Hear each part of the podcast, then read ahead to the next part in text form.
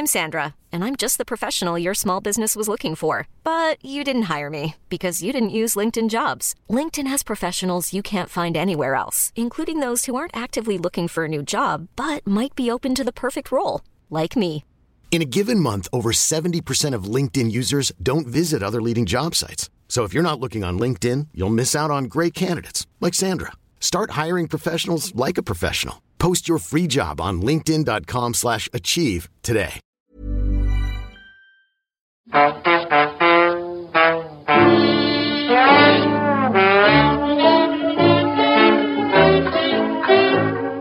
buenas, amigas y amigos. Bienvenidas, bienvenidos una semana más al podcast Reload, programa sobre videojuegos que hacemos desde anightgames.com. Vuelvo a saludar en esta mañana de jueves, que es cuando estamos grabando. Ya sabéis, últimamente están saliendo varias noticias importantes y lo mismo se dejan alguna para el viernes. La semana que viene, sí, eso ya la comentamos. Eh, saludo, decía, a Juan Salas, Óscar Gómez y Víctor Martínez. ¿Qué tal? Hola, hola, hola. Hola Pep, ¿qué tal? Buenos días. Pregunta de cortesía, ¿eh? ese mínimo de educación que no falte. Pero yo es- espero que, dentro de lo que cabe, sin que nadie tenga que sufrir en exceso, quede claro que estamos un poco mal. O sea, unos más que otros, supongo. Ya digo, no os voy a obligar a llorar, ¿no? No, no, no voy a repartir cebollas, pero la, la media y por lo tanto la postura oficial del podcast Reload es que estamos mal, ¿no? Yo me destapo aquí. Yo creo que Oscar y Juan no están mal. Nos han pillado. No, no- no quiero, no, no quiero yo señal- hacer señalamiento, pero creo que, creo que deberían estar peor. creo, creo- dentro de lo mal que se puede estar, Yo iba, yo iba un Creo- poco por ahí. Iba un poco por creo ahí. que están. Tú imagínate que del 1 al 10, menos de 7. 7, ya no digo 8. Menos de 7 en este caso yo creo que es insensible. Y ellos están como mucho en el 6. O en el, o en el 5, ¿eh? Pero la escala, o sea, el, el estar muy mal es un 10, ¿no? Estar fatal es Claro. el 10, claro. Vale, vale. Vale. Estoy de acuerdo. Estoy de acuerdo. Creo que se, que se está menos mal de lo que se debería estar. Y ahora hablo en general, ¿eh? no solo de Oscar y de Juan. Pero yo estoy en el 10. Un 10. La sociedad, ¿no? Es verdad que no ha habido, no ha habido el impacto. Los informativos no han abierto con esta noticia, no sé por qué, la verdad. Ni en, ni, mira, yo escucho mucho la radio, ¿eh? Juan lo sabe, que soy adicto a la, a la radio. Estos días, además, con la investidura y demás, he estado eh, escuchando la radio casi 24 horas al día. Ha sido, mi casa ha sido un, un- un infierno, absolutamente. Ni una mención ha habido, ¿eh? A Hideki Camilla. ¿En la cadena SER? No, en televisión española. Yo no escucho, Mm, Vale, vale. yo no escucho la cadena ser, lo siento. Aquí entramos nosotros, vaya, es nuestra responsabilidad. Pero es fuerte, es fuerte que yo qué sé. Es que han hablado de todo, ¿eh? El otro día no sé de qué cojones hablaron, pero pensé, pero. Hablan de esto y no hablan de Camilla. Hoy van a hablar del Que hizo el Resident Evil 2. Pero bueno. De- o sea, oye, es un poco especial despedidas, ¿eh? Y hay otros temas más o menos importantes. Hace un momento, justo antes de empezar a grabar, hemos leído lo del Hyenas. Parece que hay una reestructuración más o menos importante en Sega Europa que se lleva por delante el juego o el first person shooter de Creative Assembly. Y no sé si está muy claro hasta qué punto se puede llevar por delante también al estudio o como mínimo, o una parte importante del mismo. Eso lo, lo iremos viendo. También eh, puede que tengamos novedades sobre el tema Activision Blizzard, porque juraría que no entró la semana pasada lo de la CMA, que ahora sí que empieza a ver con buenos ojos el acuerdo, porque parece que eh, valida, como mínimo de forma preliminar, la propuesta que pasa por ceder los derechos del juego en la nube a Ubisoft. Ya hablaremos de esto porque eh, en cambio, la Federal Trade Commission parece que puede querer contraatacar. Insisto, eh, hay eh, demasiados cambios como para no preferir esperar a sacar algo en claro, pero hoy vamos a hablar, vamos a hablar del, del Hideki, ¿eh? Un poco de Jim Ryan también, si poquito. queréis, pero eh, es- hoy le toca a Camilla. Hoy le toca a Camilla. Me- a ver, si me preguntas a mí, la gran noticia, una de las grandes noticias de la semana en general. Pero para nosotros, por si alguien no sabe de qué va el rollo, Platinum es mucho, es mucha cosa. Mucho Platinum. Hideki Camilla es. No voy a decir que Hideki Camilla sea Platinum Games, pero casi. O en gran medida, ¿no? Sí. yo quiero hablar de eso. Entonces, claro, que se retire, pues es un duro golpe. Es un duro golpe. Yo estoy, yo te voy a decir, Pep, que dentro de la pena estoy optimista. Un poco. Luego lo, lo vamos comentando si quieres, pero estoy. He decidido sumarme al optimismo. Hay, hay, hay muchos matices aquí. Yo estoy peor, ya lo he ido diciendo estos días, ¿eh? por Inaba que por Camilla. O sea, la, la noticia tiene dos implicaciones, ¿no? Lo, lo, que pasará a partir de ahora con Camilla, que yo ahí, después de sus últimos mensajes emotivos y muy bonitos, yo soy optimista también, pero efectivamente yo, yo quiero que Platinum, incluso sin eh, su cara más visible y reconocible, que esté bien. Y ahí tengo más dudas. Yo, yo sufro por Inaba, sobre todo estos días. Pero bueno, hmm. creo que hay que empezar por Camilla, ¿no? La noticia, por si no ha quedado claro, es que eh, en unos días, el 12 de octubre, Hideki Camilla, eh, responsable de efectivamente Resident Evil 2, si vamos por orden, también en Capcom hizo Beautiful Joe, Okami, luego se fue para montar eh, Platinum Games y ahí debutó con Bayonetta, hizo también el Wonderful 101, lo último que tenemos suyo es el Sol Cresta, que puede contar más o menos, pero a mí me, me parece que, que, tiene sentido colar aquí la recomendación. Es un muy buen juego Sol Cresta y, y, se intentó también, lo recordaréis, lo de Scalebound, ¿no? Pero a mí este tío me parece una de las grandes figuras de la industria, japonesa, mundial, lo que queráis, y, y no, está claro por qué se marcha, ¿no? Publicó primero el estudio un comunicado diciendo que lamentaban tener que despedirse de Camilla y después él publicó una serie de tweets más o menos graciosos, ¿no? En los que dejaba claro, para empezar, que seguiría haciendo juegos, que no se jubilaba. Eh, luego vino lo de los calzoncillos rotos y demás, pero en el momento de grabar no tenemos más información sobre el futuro de Hideki Camilla. Yo lo primero que pensé fue que le han puesto un piso los de Netis. Se habló de algunos rumores que efectivamente apuntan a un nuevo estudio financiado desde China. Yo digo lo de Netis por, por eliminación, ¿eh? porque Tencent ya puso dinero en Platinum Games. Y sería un poco absurdo dinamitar el estudio con más dinero de esa misma empresa, ¿no? Con lo cual, la alternativa que tenemos más a mano creo que es Netis. Hicieron eh, algo muy similar a lo que yo creo que acabará pasando aquí con Nagoshi, ¿no? Que lo pescaron de Sega mm, y, y, le montaron un estudio del que sabemos muy poquito. Ahí parece que se puede notar menos de lo que suponíamos esa marcha, porque Yakuza o Ryu Gagotoku o Laika Dragon está muy a tope sin Nagoshi, sorprendentemente a tope, si me preguntáis a mí. Mm, y, y, ojalá ese sea el escenario con Platinum Games y Hideki Kamiya, ya digo, a partir de ahora. Pero tengo mis dudas, tengo mis dudas. Yakuza Pepe es cierto que no tenemos todavía mucho material post Nagoshi. Claro. No lo hemos tocado, está claro. La saga Yakuza que tenemos en la cabeza es con Nagoshi todavía. Eh, Ishin, incluso, estaba Nagoshi todavía en, cuando se hizo Ishin, aunque salió ahora eh, la remasterización, vaya.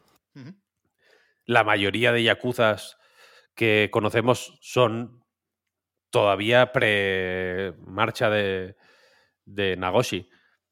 Es cierto que, a ver, eh, tenemos dos Yakuza a, Iba a decir a meses, pero bueno, uno a semanas vista y otro.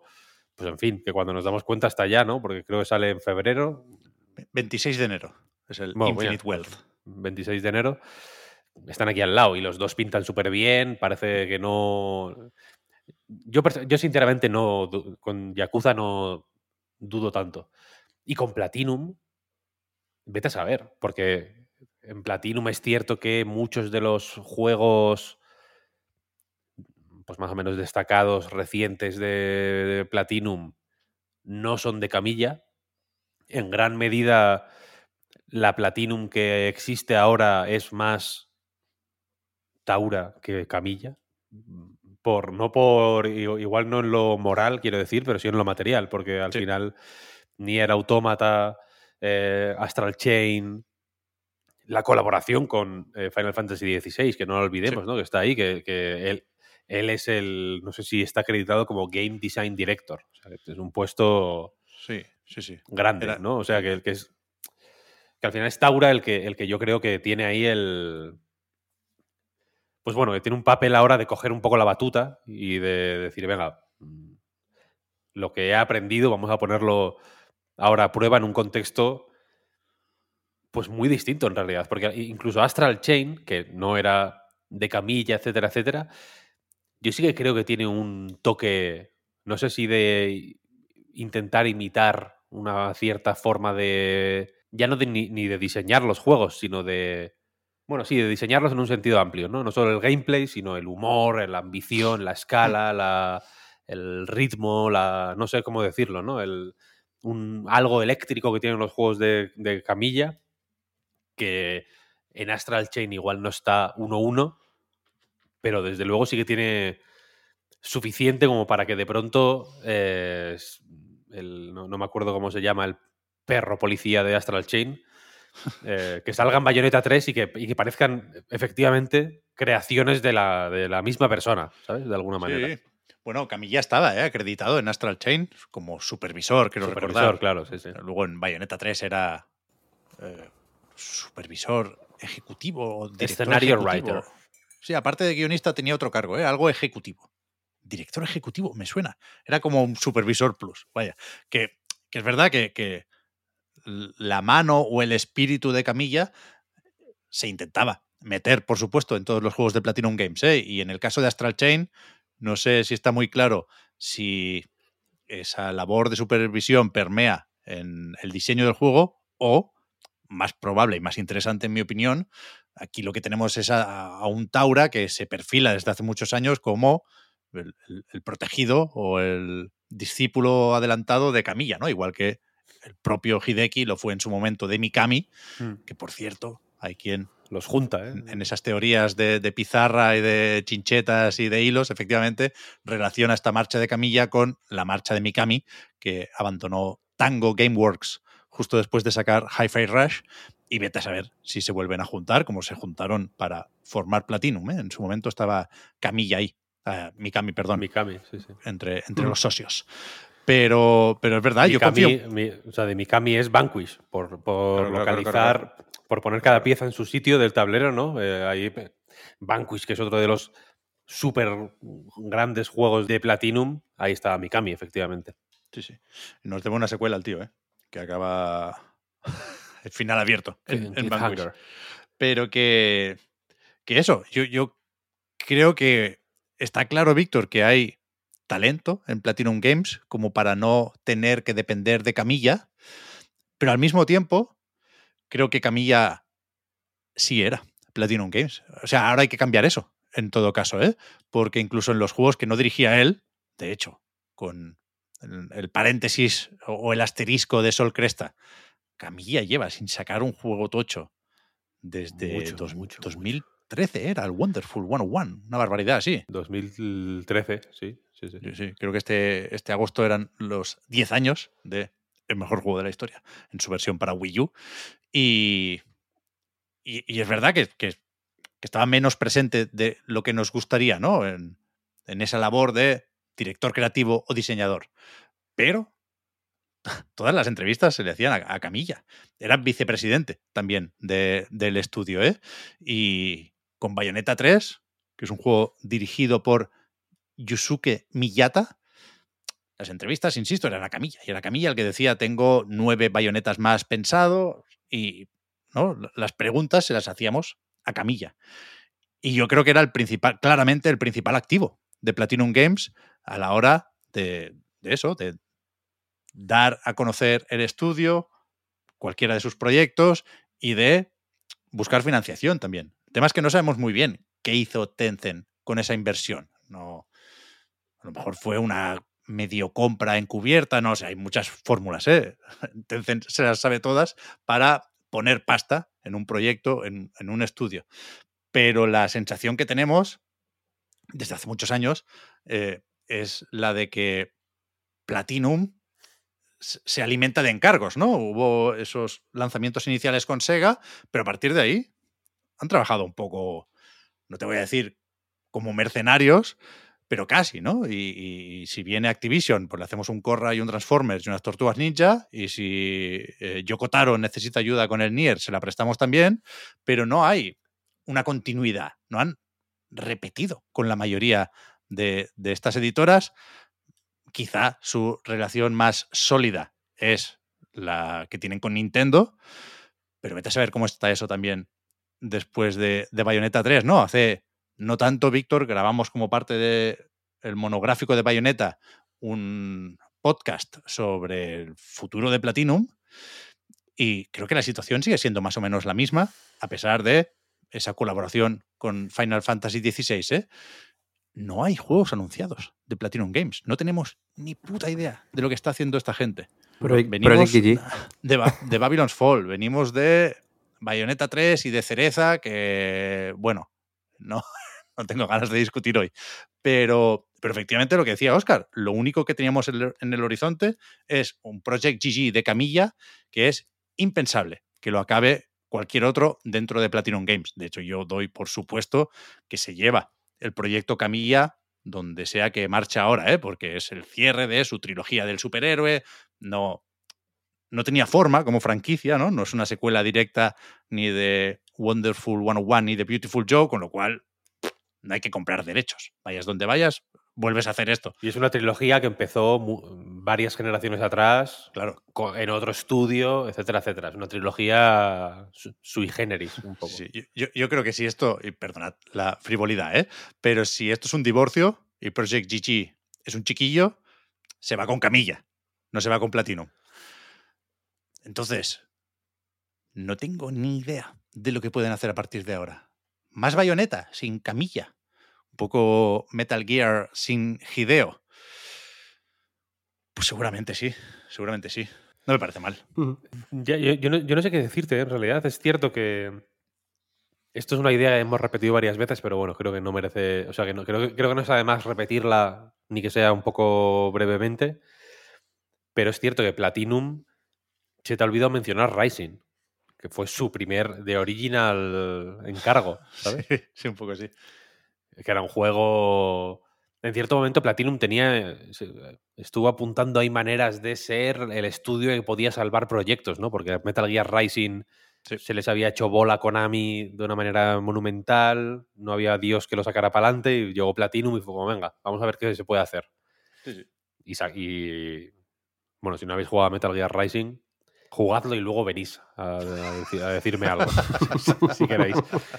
Em, pero, pero la cosa es que Platinum Games, fíjate que yo estos días he estado jugando a, cosas de camilla. Me, apetecía, ya lo he comentado en, alguna recarga activa, echadle una escucha si queréis, pero me apetecía llevaba un tiempo ya queriendo jugar a alguna cosilla de camilla, no tanto de Platinum, sino de, de camilla.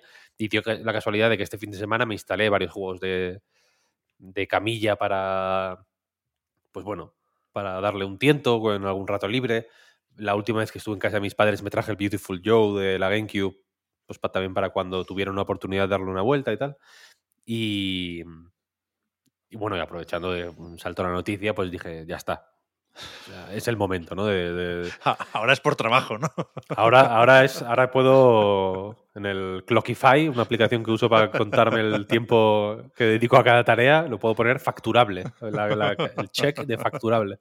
Y, fíjate que jugando a Beautiful Joe me ha sorprendido lo muy camilla que es. Hay una cosa de los juegos de Hideki Camilla que no tiene ni siquiera que ver tanto con el, con el gameplay, ni siquiera, si queréis. Hay una actitud, una forma de... Hay una complicidad entre, eh, entre tú que juegas y el juego, y cómo se expresa el juego ante ti, y cómo te pide que te relaciones con él, etcétera, que si hay si, si, tuviera yo que quedarme con, una, con un signo de autoría en el videojuego, sería eso. Sería esa manera de entender entender que al final el gameplay es un peloteo, es un partido de tenis, quiero decir. Tú tienes que tirar la pelota, pero si no te la devuelven, te dan por culo, quiero decir. Al final no hay vida si no hay esta, este diálogo, ¿no? En realidad, de una manera infinitamente más explícita y, directa que con eso, con una película, con un, disco, con un libro, lo que sea. Y Camille yo creo que lo he entendido de una manera espectacular. Que antes estábamos hablando de una entrevista que me decías, Pep, que no lo habías leído. Eso no, no, lo conozco yo, ¿no? Que es una entrevista reciente a Camilla y a su hermano. Su hermano de verdad, quiero decir, el otro hijo de su madre. que si habéis visto fotos de Camilla de joven, habréis visto las míticas fotos de Camilla con su madre vestido de punky, ¿no? Como con la bandera de, de Inglaterra, con chupas de cuero, tal, ahí un poco punk de los, de los 70, vaya. Y en la entrevista esta cuenta que él y su hermano tenían un rollo así de que de niños jugaban mil y eran muy viciados y Camilla, cualquiera diría que ha sido así siempre, ¿no? En realidad, porque pues juega ahora con mucha pasión a juegos muy antiguos. Se hace ver él, ¿no? Jugando al Gradius 3, por ejemplo, que lo menciona por activa y por pasiva como su juego favorito. Una vez lo metió en el. No sé, no sé qué año fue, pero hace más o menos poco. Que, la Famitsu, que hace la típica lista de juegos de los mejores juegos del año, tal, y, yo qué sé, habría salido el Gradius 3 en la Switch o alguna historia así, y lo puso como el mejor juego del año, el, puto Gradius 3. En el 2016, igual, ¿no? O 17. Y, la cosa es que por lo visto él jugaba mucho con su hermano de niño. Entonces, y se nota en sus juegos que tiene esta relación, bueno, nostálgica sin duda, ¿no? Con, con, pues con Ultraman, con los juegos retro, con ciertas sensaciones que igual se asocian de forma más intuitiva con los arcades que con los juegos a partir de cierto, pues de cierto momento, ¿no? Sol, Cresta es un poco la prueba viviente, ¿no? De esta, de esta. Pues de este interés y de esta pasión por ese tipo de juegos. Pero por lo visto, cuando se fue a la universidad, dejó de jugar. Como que hubo una época que Camilla no jugó a videojuegos. Porque no le. O, jugaba mucho menos, quiero decir. Y no conocía. En la entrevista cuenta que no. que le costaba encontrar a gente que jugara a videojuegos. Mm, como hacer amigos que jugaran a videojuegos. Y que y su hermano, de hecho, no, trabaja en videojuegos. Su hermano es, yo qué sé, contable o alguna mierda. No, no, tiene nada que ver con los videojuegos. La entrevista se la hacen en plan. El hombre lo dice al principio, en plan, yo no sé para qué me entrevistáis porque yo no. O sea, yo jugaba con, este de niño, vaya, tampoco, tampoco es, tampoco soy nada, ¿sabes? No. Y a mí personalmente me cuesta muy poco empatizar con esto, ¿sabes? porque en cierto modo eh, en, otro momento, porque Camilla es mucho más mayor que yo, evidentemente, pero, eh, pero mi relación con los videojuegos es un poco esa también, ¿sabes? De, de encontrarle un no sé qué muy expresivo. O desde luego yo em, eh, conecto muy guay con esa manera de, entender el gameplay como una forma de hablar con otra gente, ¿sabes? Y de. Me gusta mucho, por ejemplo, cómo las. Eh, estas separaciones en versos, lo que son los versículos del bayoneta, que en el Beautiful Joe son, creo que se llaman escenas o algo así. Es igual, la estructura de Beautiful Joe y la de bayoneta, si te paras a pensarlo, es flipante porque es, eh, es prácticamente la misma, ¿eh? es acojonante. y cómo diseña cada, cada uno de estos bocaditos de gameplay, digamos, para que sean un reto que te obligue a no, no, solo a ir rápido, sino a tener un equilibrio muy bien calculado entre cuánto alargas el combo. No es solo pegar duro y rápido, quiero decir, ¿no? Es saber pegar, es saber cuándo hay que pegar duro y cuándo hay que pegar lento y cuándo hay que pegar bonito y cuándo, y cuándo hay que pegar, ¿no? Hay que saber... Eh, tiene una, una manera de integrar modulaciones en la intensidad del gameplay que a mí me, resultan absolutamente exquisitas. Exquisitas, vaya. La encuentro en los juegos de camilla y la encuentro en, yo qué sé, los juegos más finos de Treasure, por ejemplo, ¿no? En el Gunstar Heroes, en el Icaruga, este tipo de juegos. Y lo encuentro en pocos sitios más. En ese sentido, me da pena que se vaya eh, ya termino, perdón, porque, al, porque es a la vez una, pues una faena, ¿no? Platinum se queda, iba a decir coja, pero igual se queda sin las dos piernas, ¿eh? arrastrándose por, por, el suelo.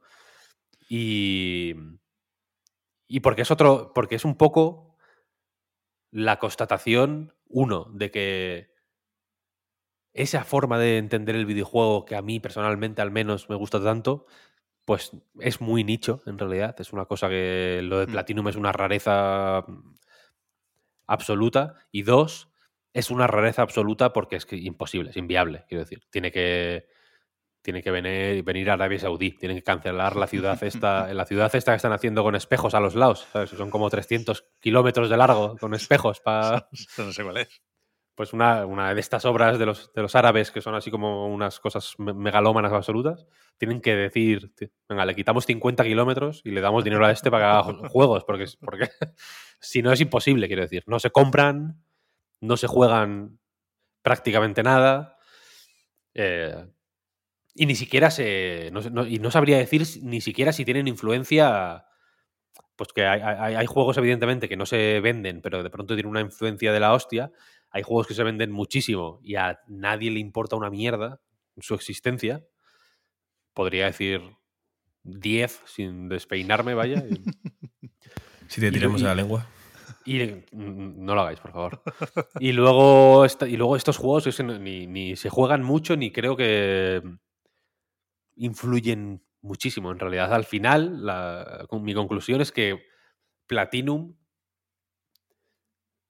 igual está más cerca de Marvelous o una compañía de ese estilo, de nicho japonesa, que saca juegos que tiene que resignarse a tener presupuestos hiperlimitados y hacer juegos muy centrados en nichos hiperespecíficos, etcétera, etcétera, que las pues bueno, que las, joder, que las obras del Escorial que hacía Camilla, de Wonderful 101 es un juego que se fue de presupuesto mil veces, que se fue de tiempo mil veces, que, no, que que no se hicieron, esto es una anécdota que creo que la hemos contado ya aquí en alguna ocasión, no se hicieron presentaciones para prensa de Beautiful, o sea, de Wonderful 101 porque no estaba hecho el juego a tiempo. Lo sacaron, en plan, lo terminaron y lo sacaron a la semana siguiente, no había tiempo y, y porque, porque es un juego catedralicio absolutamente, como todo lo que hace este hombre. Es que jugando incluso a, a jugando a Bayonetta, que tampoco que es, un, que es más contenidito,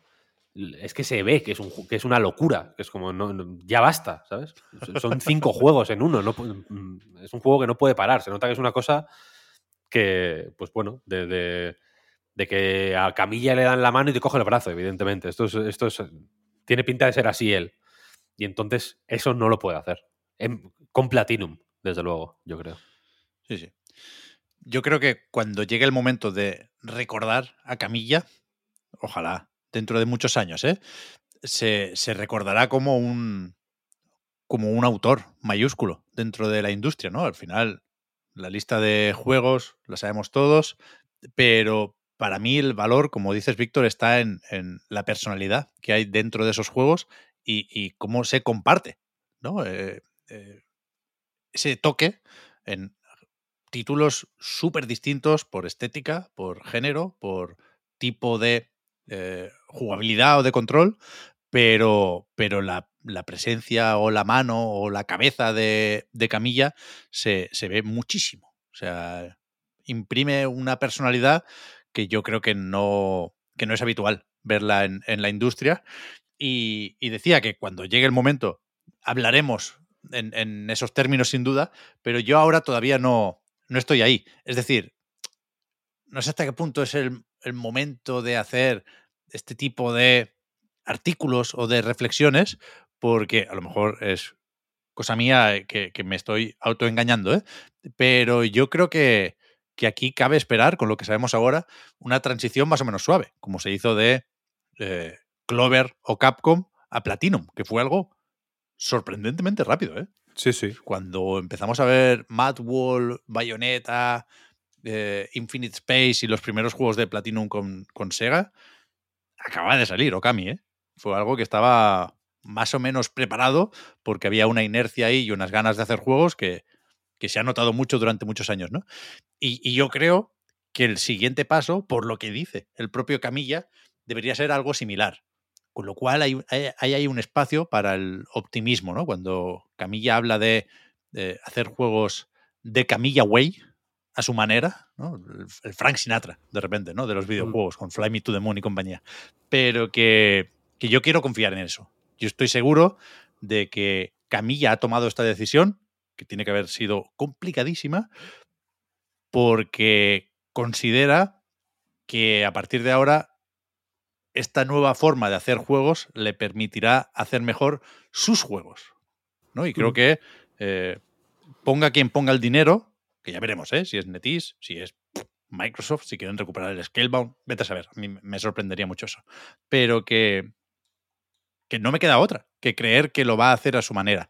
Y en ese sentido, es verdad que, más allá de lo tristes que son siempre las despedidas, creo que podemos preocuparnos un poco porque eh, si nos ponemos un poco románticos, a mí me gustaría pensar que alguien como Camilla puede llegar a sentir sus colores, ¿no? Y insisto, yo creo que no, no ha sido fácil decir adiós a Platinum Games en su caso.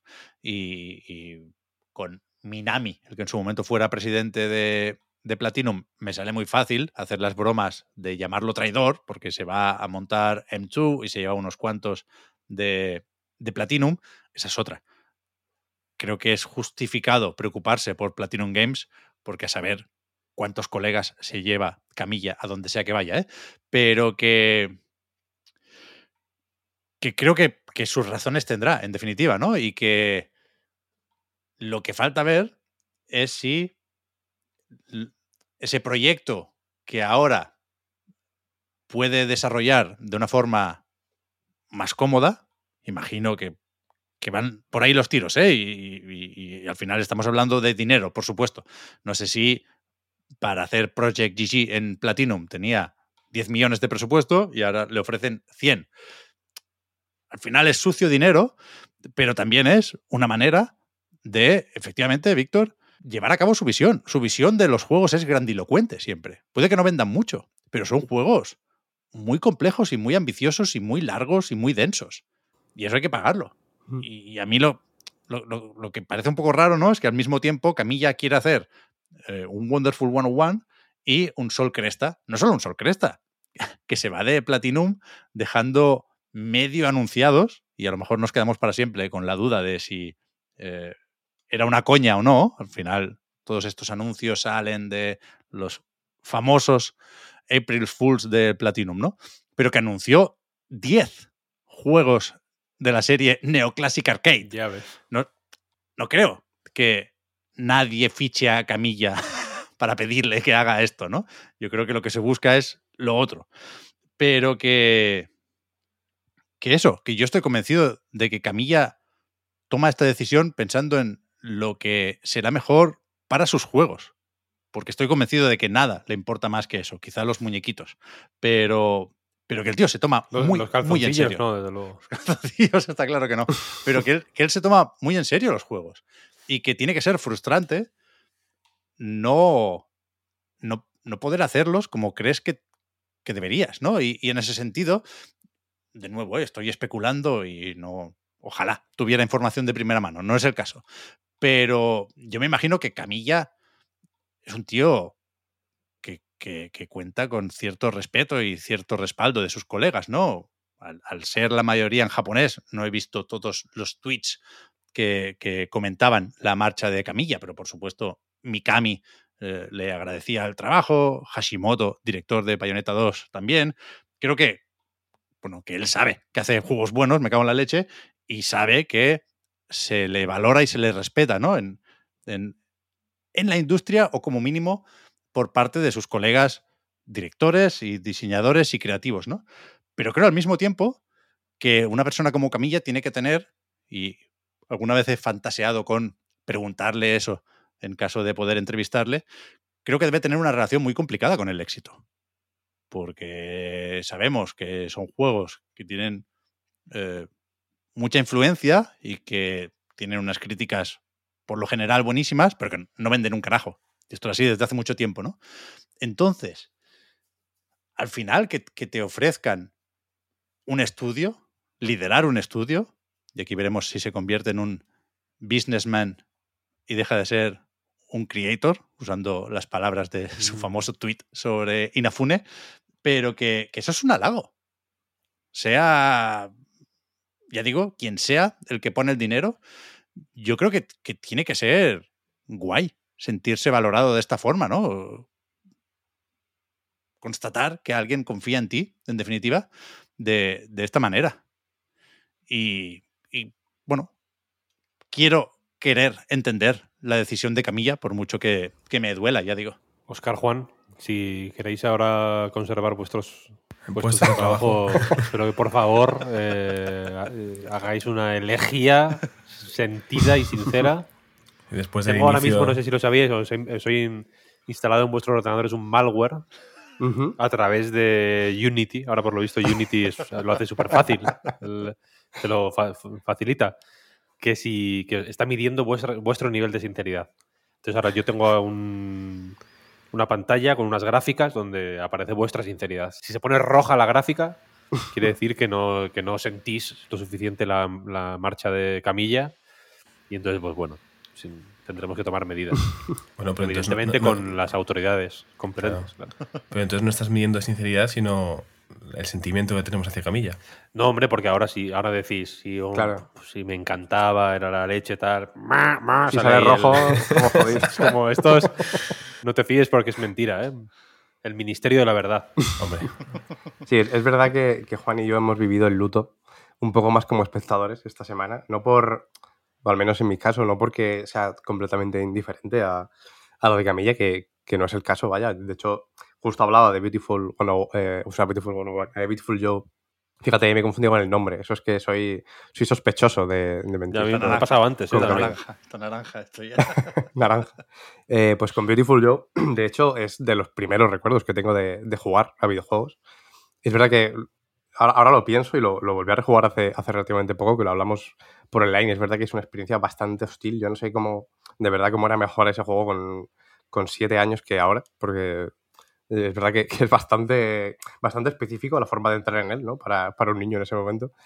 Pero bueno, yo no soy tan, tan pesimista. De hecho, me alegro, me alegro de escucharos y ver cómo, bueno, cómo ha ido avanzando vuestro discurso y que ha acabado siendo más, más optimista de lo que podía llegar a parecer, ¿no? Que había mucha gente pendiente del reload de esta semana, evidentemente por escucharos a vosotros dos en, en particular hablar sobre esto.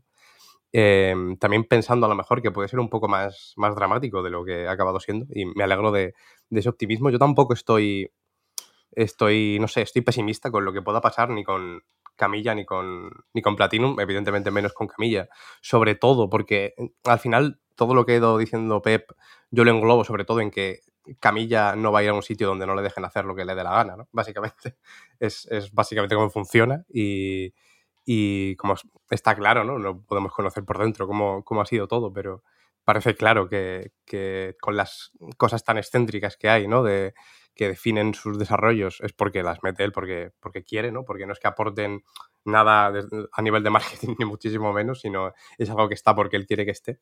Entonces él va a estar seguramente bien cuidado y haciendo lo que, pues lo que quiere hacer, eh, básicamente, ¿no? Lo que, hasta lo que se le permitan los medios que le den, básicamente, pero en ese sentido bien. Y con, con Platinum Games tampoco eh, realmente lo veo de una forma tan, tan cruda. Es verdad que, que la primera noticia sí que, sí que puedes un poco tirarlo en ese sentido, pensando a lo mejor más en, en Bayonetta ¿no? que en cualquier otra saga. Pero dijo Camilla, cuando he estado buscando cosas estos días, ¿no? Sobre, sobre Camilla y tal. De hecho, hice un, a raíz de- del monográfico que hicimos de, de Bayonetta, un artículo que repasaba a su manera también parte de su, de su trayectoria.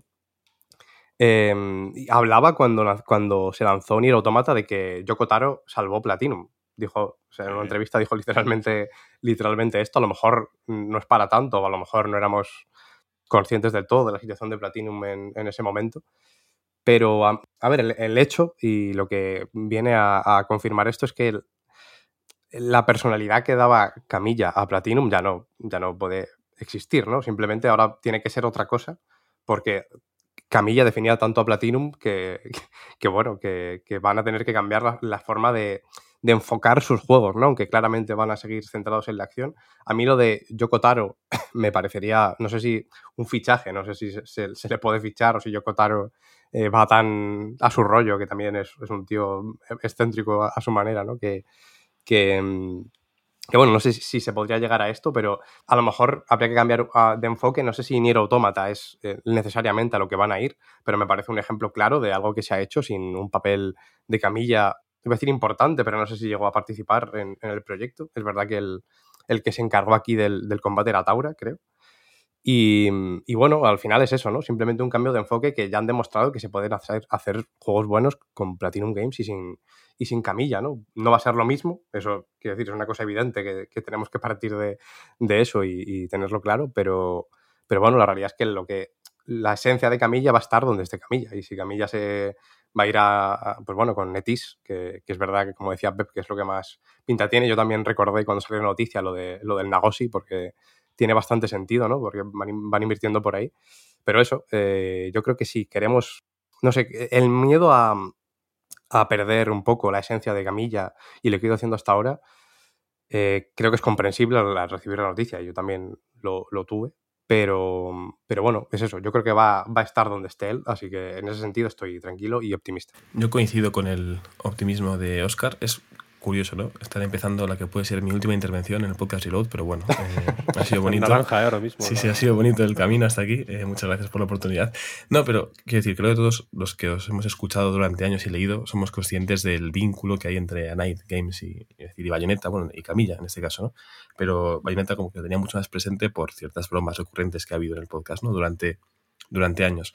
No os toméis eh, la falta de sentimiento que hayamos podido demostrar Oscar y yo durante esta semana como una falta de respeto, ni mucho menos. Respeto total, tanto a Camilla como, sobre todo, a ti, Pep, y a ti, Víctor. Faltaría más. Lo único que, bueno, en mi caso, eh, lo, he vivido más como, bueno, con envidia sana. O sea, a mí me falta conocimiento y, por tanto, eh, ese vínculo y ese apego emocional. Pero no es ni mucho menos que no me importe que sea Camilla, todo lo contrario, quiero decir.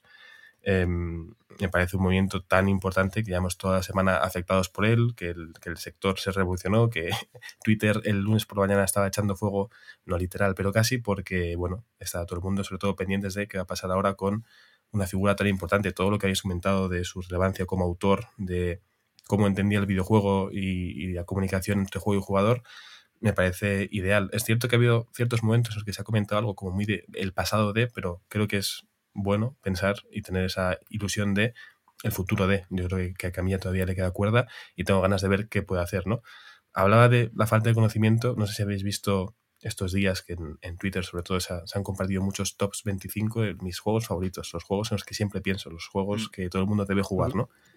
Y si hay una cosa que a mí me ha preocupado siempre desde que empecé a dedicarme a la crítica cultural, es mi, mi falta de conocimiento dentro del mundo del videojuego. No porque no me gusten los juegos, sino porque he jugado a los que he jugado y siempre veo listas y veo grandes clásicos que no he podido probar y tengo como ese debe pendiente, ¿no?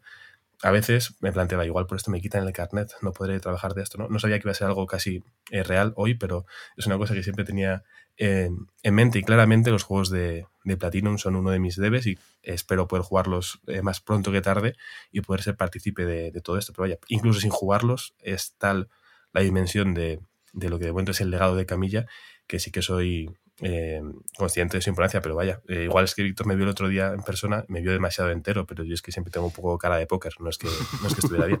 Por, por, cerrar, si queréis, yo entiendo la... que os la sude, sinceramente. quiero decir, eh, es que se la suda a todo el mundo. claro, claro. Al final, ese es la, el, el, wake-up call, digamos, que dicen los ingleses, es, es, ese. Que da igual. Si es que no, si es que, si es que no lo raro o lo, que tendríamos que mirar, que hacernoslo mirar es nosotros que nos, que nos, que nos afecte tanto esta, una parida así, ¿sabes? Porque son. Porque, porque, porque la realidad es otra, simplemente.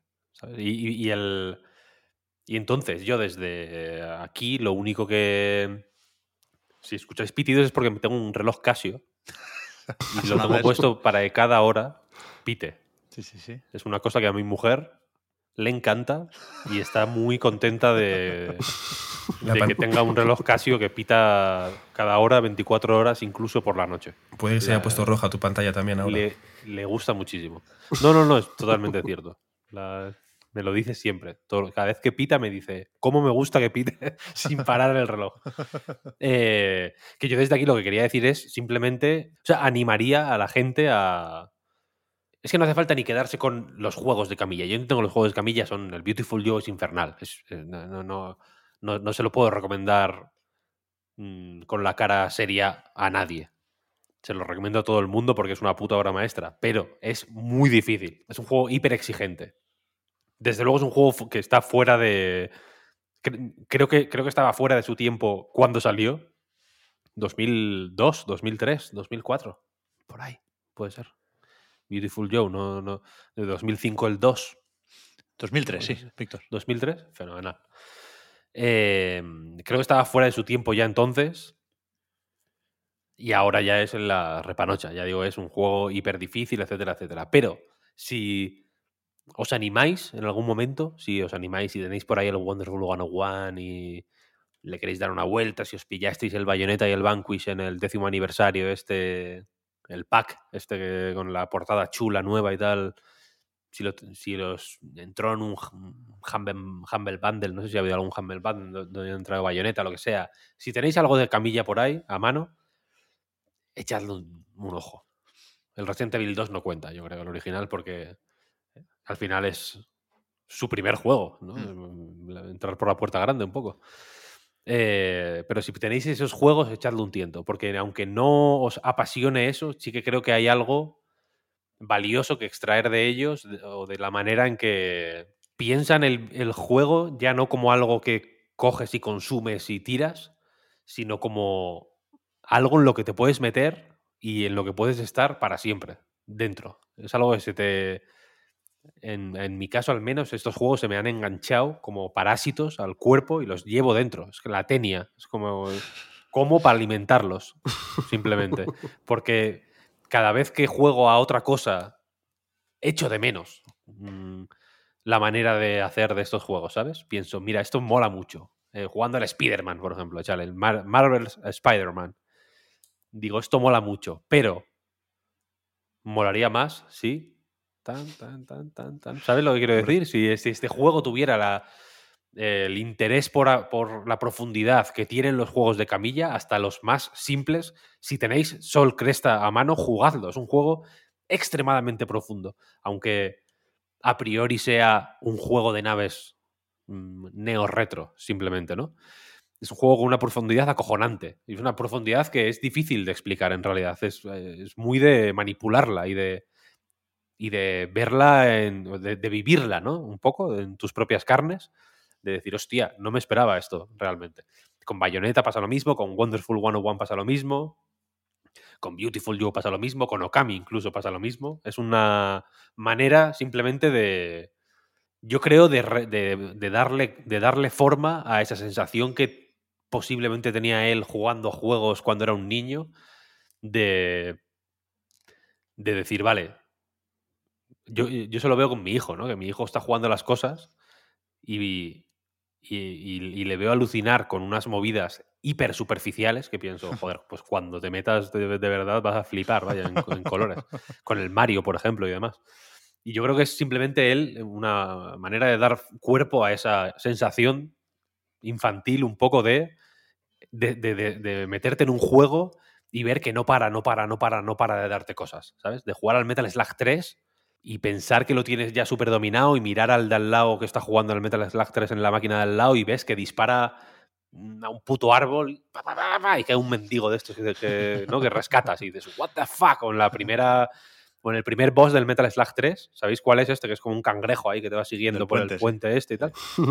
si lo aguantas, si no le disparas, si no, o sea, si no lo matas rápido, van saliendo prisioneros.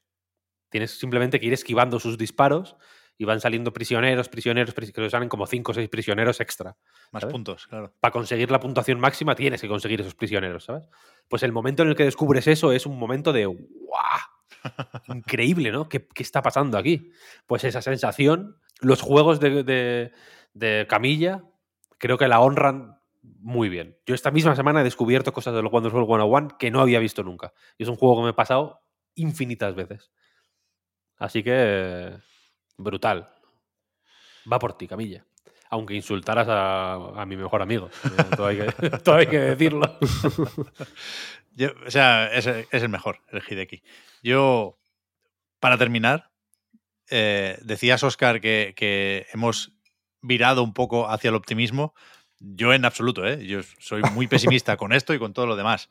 Que pueda llegar a ver un rayo de luz o un clavo ardiendo al que agarrarme.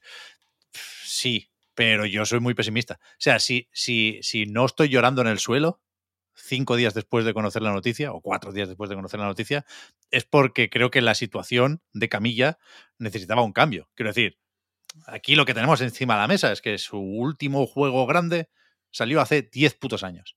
Y el que venía después se canceló y el que venía después, Project GG, claramente no avanzaba. Entonces, aquí hacía falta algo. Insisto, no sabemos qué será, pero hacía falta algo. Me agarro a eso. Después, en la parte de Platinum, soy todavía más cenizo. Y, y pensando en esto, y he pensado mucho sobre esto, tengo dos reflexiones para terminar. La primera, yo creo que Inaba tiene que irse con Platinum, ahí con Camilla. Creo que. Pues Platinum chapa ya, vaya. Bueno, claro. O sea, Inaba es el que tiene ahora el papelón, porque él es presidente de Platinum Games, después de haber sido productor de todos sus juegos. También lo era en Capcom. Pero. Bueno, yo creo que, que, que si nuestro señor puso a Inaba en este mundo para algo, fue para producir los juegos de Camilla. De nuevo, podemos decir muchas cosas sobre la relación con el éxito y, el fracaso también, ¿no? Al final, la labor de un productor tiene más que ver con las ventas que la del director, con lo cual igual es más fracasado, me perdone por la expresión, Inaba que Camilla, ¿no? Pero Inaba ha nacido para producir a Camilla y, me gustaría que llegara a esta conclusión suponiendo que no se han peleado, por supuesto, ¿eh? que eso es otra cosa y no, eso sí que no lo sabremos nunca. Pero que, que a partir de aquí, Platinum tiene que hacer lo que sea para, para seguir adelante también. insisto, si ese lo que sea es continuar Bayonetta sin Camilla, así sea. Seguro que él les da el ok, porque al final ha tomado él la decisión de marcharse del estudio. ¿eh? Y, y, una de esas características de la relación complicada de Camilla con su obra es el maltrato a sus franquicias. Una vez él deja de controlarlas, ¿no? Eh, con Devil May Cry y Devil May Cry 2, que os voy a contar. Al final, hemos llegado al, final bueno ¿eh? de, todo esto. Mira cómo está Itsuno con el Devil May Cry 5, con la serie de Netflix, pero cuando le quitaron Devil May Cry a Camilla fue para hacer Devil May Cry 2. Un desastre monumental. De Okamiden o sea, de Okami salió Okamiden. De Beautiful Joe hay una secuela que ya cojeaba, una serie de animación que es para verla y una copia de Smash que mejor olvidar. Quiero decir, ¿qué es lo peor que puede pasarle a Bayonetta después de Bayonetta 3? Una reflexión para otro día, ¿eh? Pero que, que a tope, que cada uno tiene que hacer lo que tiene que hacer. Y hay motivos para, insisto, verlo negro, pero también hay razones y ejemplos y casos para, para esperar de aquí un desenlace o, como mínimo para imaginar cómo sería un desenlace positivo para todos. Así es, así es. Y bueno, se fue Jimbo, ¿no? Sí. ¿Qué te parece el, qué te parece el corte?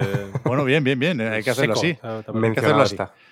En marzo del año que viene, Jim Ryan dejará de ser presidente y CEO de Sony Interactive Entertainment.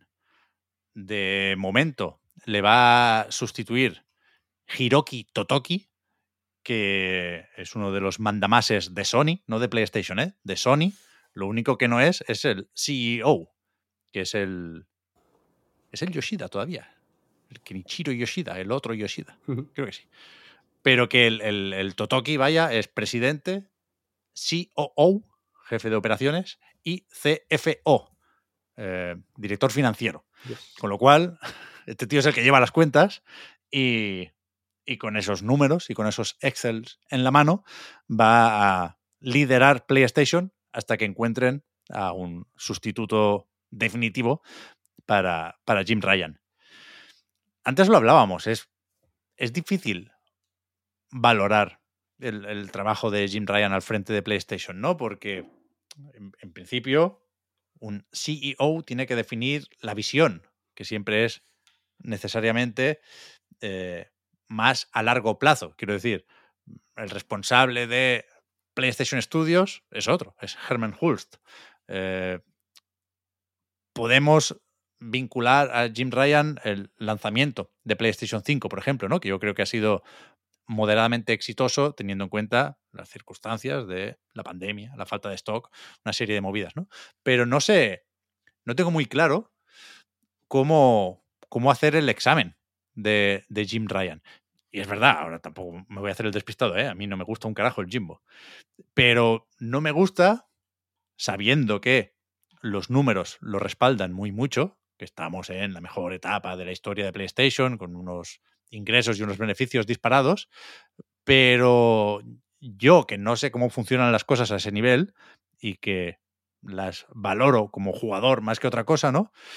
Creo que Jim Ryan ha sido un fracaso absoluto como imagen de PlayStation, ¿sabes? Como personificación de, la marca.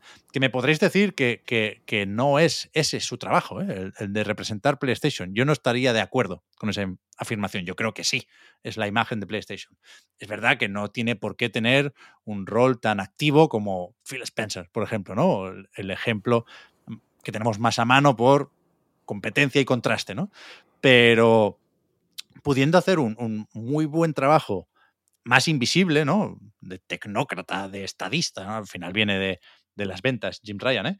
eh no creo que, necesariamente debamos pedirle que se abra un Twitter para comentarnos que se ha hecho el platino del Bloodborne. Eso lo hace Shuhei Yoshida. Ojalá. O sea, aquí, por supuesto, ah, nuestro candidato es, Yoshida, ¿no? Vale, vale.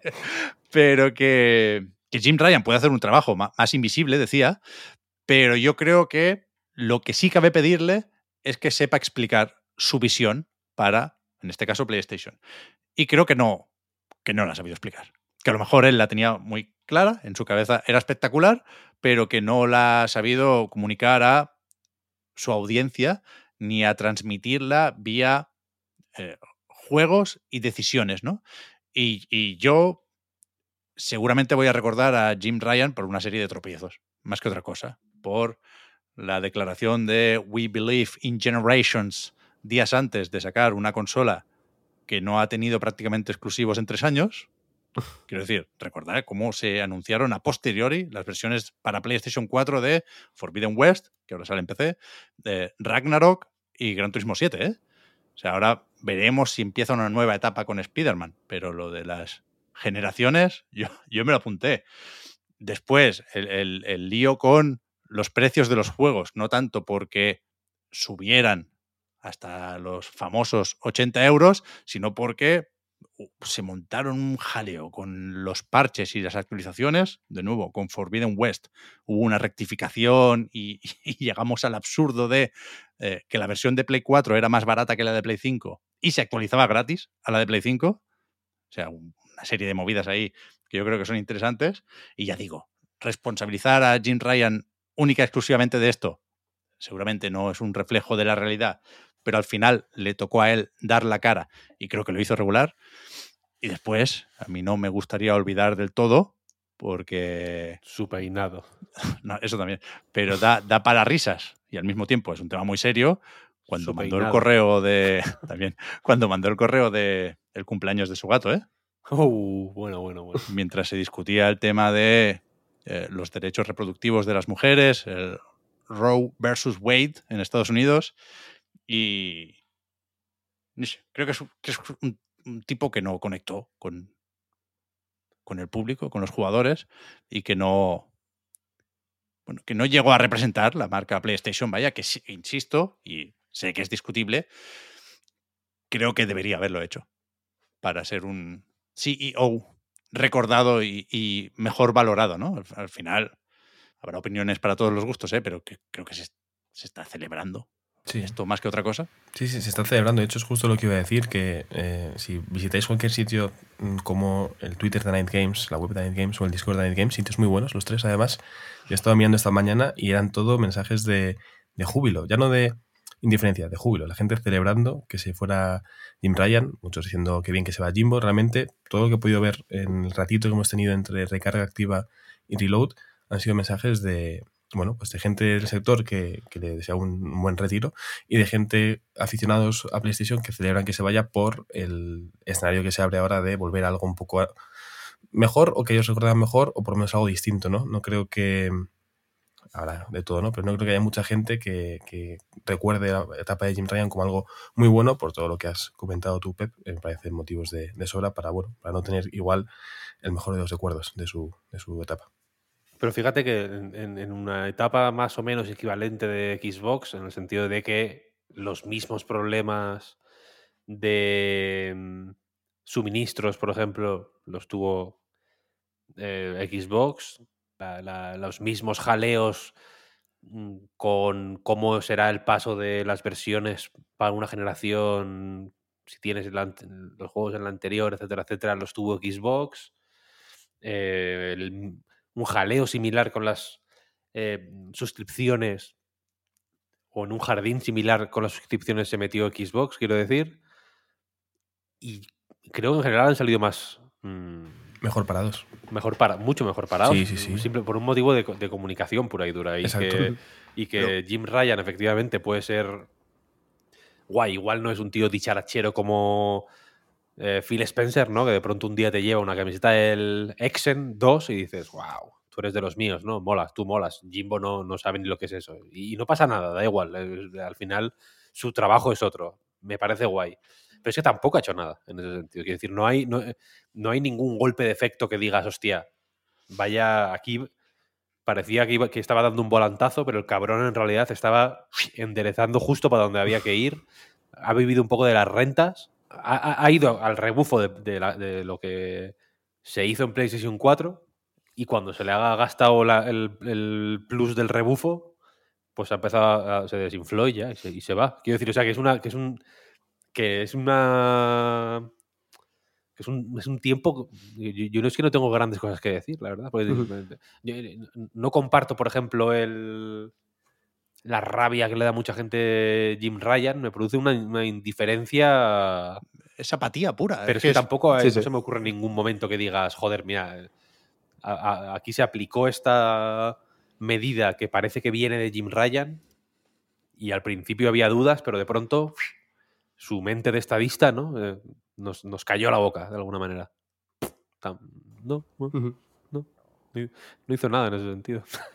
yo estoy con, con Pep en, bueno, esto que decía de que, bueno, al final no vemos lo que hace ¿no? detrás de las cámaras, que queramos que no, el ratito que les vemos en eventos o en vídeos promocionales o lo que sea, es una proporción muy pequeña de, del tiempo que este tío ha estado trabajando y haciendo sus movidas, que aún así sí que podemos ver de forma tangible, pues bueno, tanto el éxito de, PlayStation 5 a pesar de, la pandemia y todos los problemas, como, bueno, otros tipo, otro tipo de problemas, como lo que, lo que comentaba eh, Víctor de los parches Next Gen, que, bueno, fue bastante, bastante feo y la recogida de cable que hubo también en, en, su momento en ese sentido bastante fea. Pero hablando de, de sobre todo de, su papel representativo, es verdad que no, que, bueno, decía Pep también, ¿no? Que habrá gente como que le excuse con que eso no es su función, pero es que de quién es entonces, ¿no? O sea, entiendo que puede que no sea su función principal, pero si no lo es, que pongan a alguien que su función sea representante de PlayStation y que vaya frente a las cámaras a,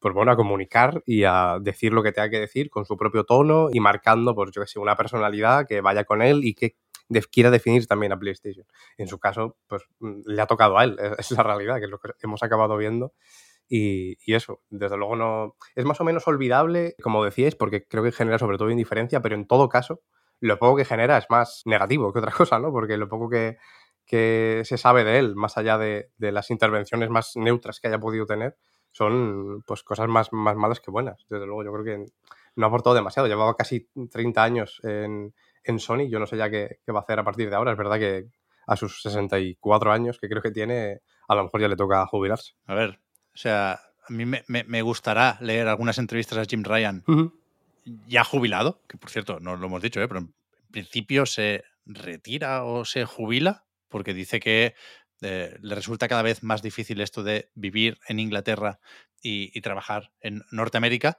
pero, pero igual puede hablar un poco más abiertamente, ¿no? De algunos temas cuando ya no sea CEO de PlayStation, sin contar secretos de Estado, pero como está haciendo ahora, por ejemplo, Sean Leiden, ¿no? Que le gusta mucho hablar de los costes de desarrollo. Yo nunca he sido muy fan de Sean Leiden, ¿eh? pero me, gusta que intente eh, reivindicarse de alguna forma con esto, pero que yo, falta por poder valorar eh, el liderazgo de Jim Ryan. Creo que como mínimo tenemos que esperar a que eh, se concrete esa apuesta por los juegos como servicio, que va un poco tarde, ¿no? Repasando estos eh, briefings en los que se decía cuántos juegos pretenden salir tal año, tal otro. Sabemos que está costando las tofas, sabemos que el multijugador de las tofas, quiero decir, eh, tenemos que ver en qué se traducen las grandes compras de PlayStation estos últimos años, ¿no? Bungie sobre todo, pero también Haven y compañía. Tenemos que esperar, quiero decir, para poder sacar más conclusiones sobre la etapa Jim Ryan, que por cierto, eh, este último tramo es la etapa de Jim Ryan como presidente de Sony Interactive Entertainment. Lo había sido antes, durante muchos años, de eh, la parte europea y llevaba 30 en la compañía. ¿eh? Quiero decir, no creo que nadie ponga en duda lo de que algo sabrá y que gran parte de su trabajo la ha hecho bien durante muchos años. Pero yo creo que como CEO, insisto y acabo, le ha faltado una visión. Y a lo mejor está y está muy escondida, pero creo que, que a PlayStation, sobre todo después del último showcase, la última aparición eh, muy mediática de Jim Ryan seguramente es ese saludo al final para anunciar PlayStation Portal, no lo sé, pero que, que yo creo que a PlayStation le vendría bien un poco más de eso, visión. Antes decíais que Xbox ha salido más o mejor parada que PlayStation de estos problemas post pandemia. Yo creo que no, ¿eh? Yo creo, yo creo que igual Phil Spencer ha salido mejor parado que Jim Ryan, por una cuestión de imagen.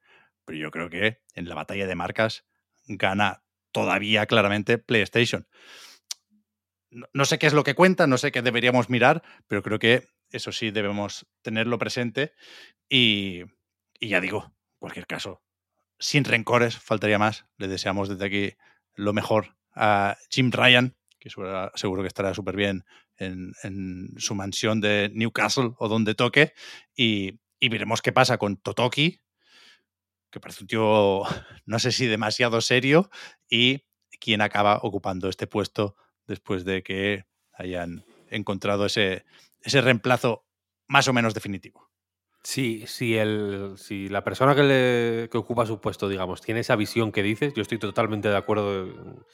La importancia de la visión es crucial. PlayStation yo creo está en una, en una posición de, de, de, comerse al mundo, vaya. Totalmente. ¿Sabes? Es por eso, por eso yo creo que da más rabia a Jimbo, ¿no? Porque es como, joder, lo tenías todo, cabrón, ¿no? Y, Le han tocado tiempos difíciles, ¿eh? No se nos escapa nada de esto. Pero es verdad que Como a Pedro Sánchez. sí, sí, sí. Pero ¿qué es eso, eh? Que es... Eh, su labor era liderar PlayStation. Que creo que se, se puede ser exigente con eso, ¿no? Hey, I'm Ryan Reynolds. Recently, I asked Mint Mobile's legal team if big wireless companies are allowed to raise prices due to inflation. They said yes. And then when I asked if raising prices technically violates those onerous two year contracts, they said, What the f are you talking about, you insane Hollywood ass? So to recap, we're cutting the price of Mint Unlimited from $30 a month to just $15 a month. Give it a try at mintmobile.com slash switch. $45 up front for three months plus taxes and fees. Promoting for new customers for limited time. Unlimited more than 40 gigabytes per month. Slows. Full terms at mintmobile.com. Hiring for your small business? If you're not looking for professionals on LinkedIn, you're looking in the wrong place. That's like looking for your car keys in a fish tank. LinkedIn helps you hire professionals you can't find anywhere else, even those who aren't actively searching for a new job but might be open to the perfect role. In a given month, over 70% of LinkedIn users don't even visit other leading job sites. So start looking in the right place. With LinkedIn, you can hire professionals like a professional. Post your free job on linkedin.com slash achieve today. Vamos con, con la parte de los juegos, ¿eh? A ver si si nos acordamos otra vez del Jimbo cuando juguemos a Marvel's Spider-Man 2. He seguido viendo los avances de hace unos días ya y, hostia, estoy bastante a tope con Peter y con Miles. Eso será el 20 de octubre y, y lo decía así porque si esa tarde me encuentro con Spider-Man 2 en una mano y Mario Wonder en la otra, no sé con cuál empezaré, ¿eh? Si no me hacéis cambiar de opinión, igual me voy primero con el hombre araña, ¿eh? Uf.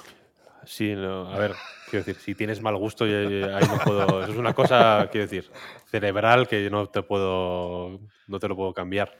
Claro. Pero yo, por respeto, yo soy una persona, yo soy un tradicionalista. En ese sentido. Entonces, yo voy a empezar por Mario. Evidentemente. El otro día esta, misma semana estuvimos Juan y yo en las oficinas de Nintendo jugando al Mario Wonder, a una demo con cinco niveles, creo que era, que es la misma demo que se pudo jugar también el fin de semana en la Japan Weekend y que hizo menos ruido de lo que yo esperaba, ¿eh? Una puta demo del Mario Wonder. Yo me, me esperaba que salieran las noticias. Igual igual aquí el leitmotiv de este podcast igual está siendo mi confianza absoluta en, las noticias de Radio Televisión Española, ¿no? Ni Camilla, ni el Mario. de noticiabilidad aquí. Sí, sí. Los cabrones no hablan de nada. Pero, pero la cuestión es que efectivamente en la Japan Weekend en Madrid se pudo jugar a esta demo. Nosotros pudimos ir a las oficinas de Nintendo eh, a jugar a lo mismo un poco sin, sin las colas y sin las esperas de la Japan Weekend es de agradecer.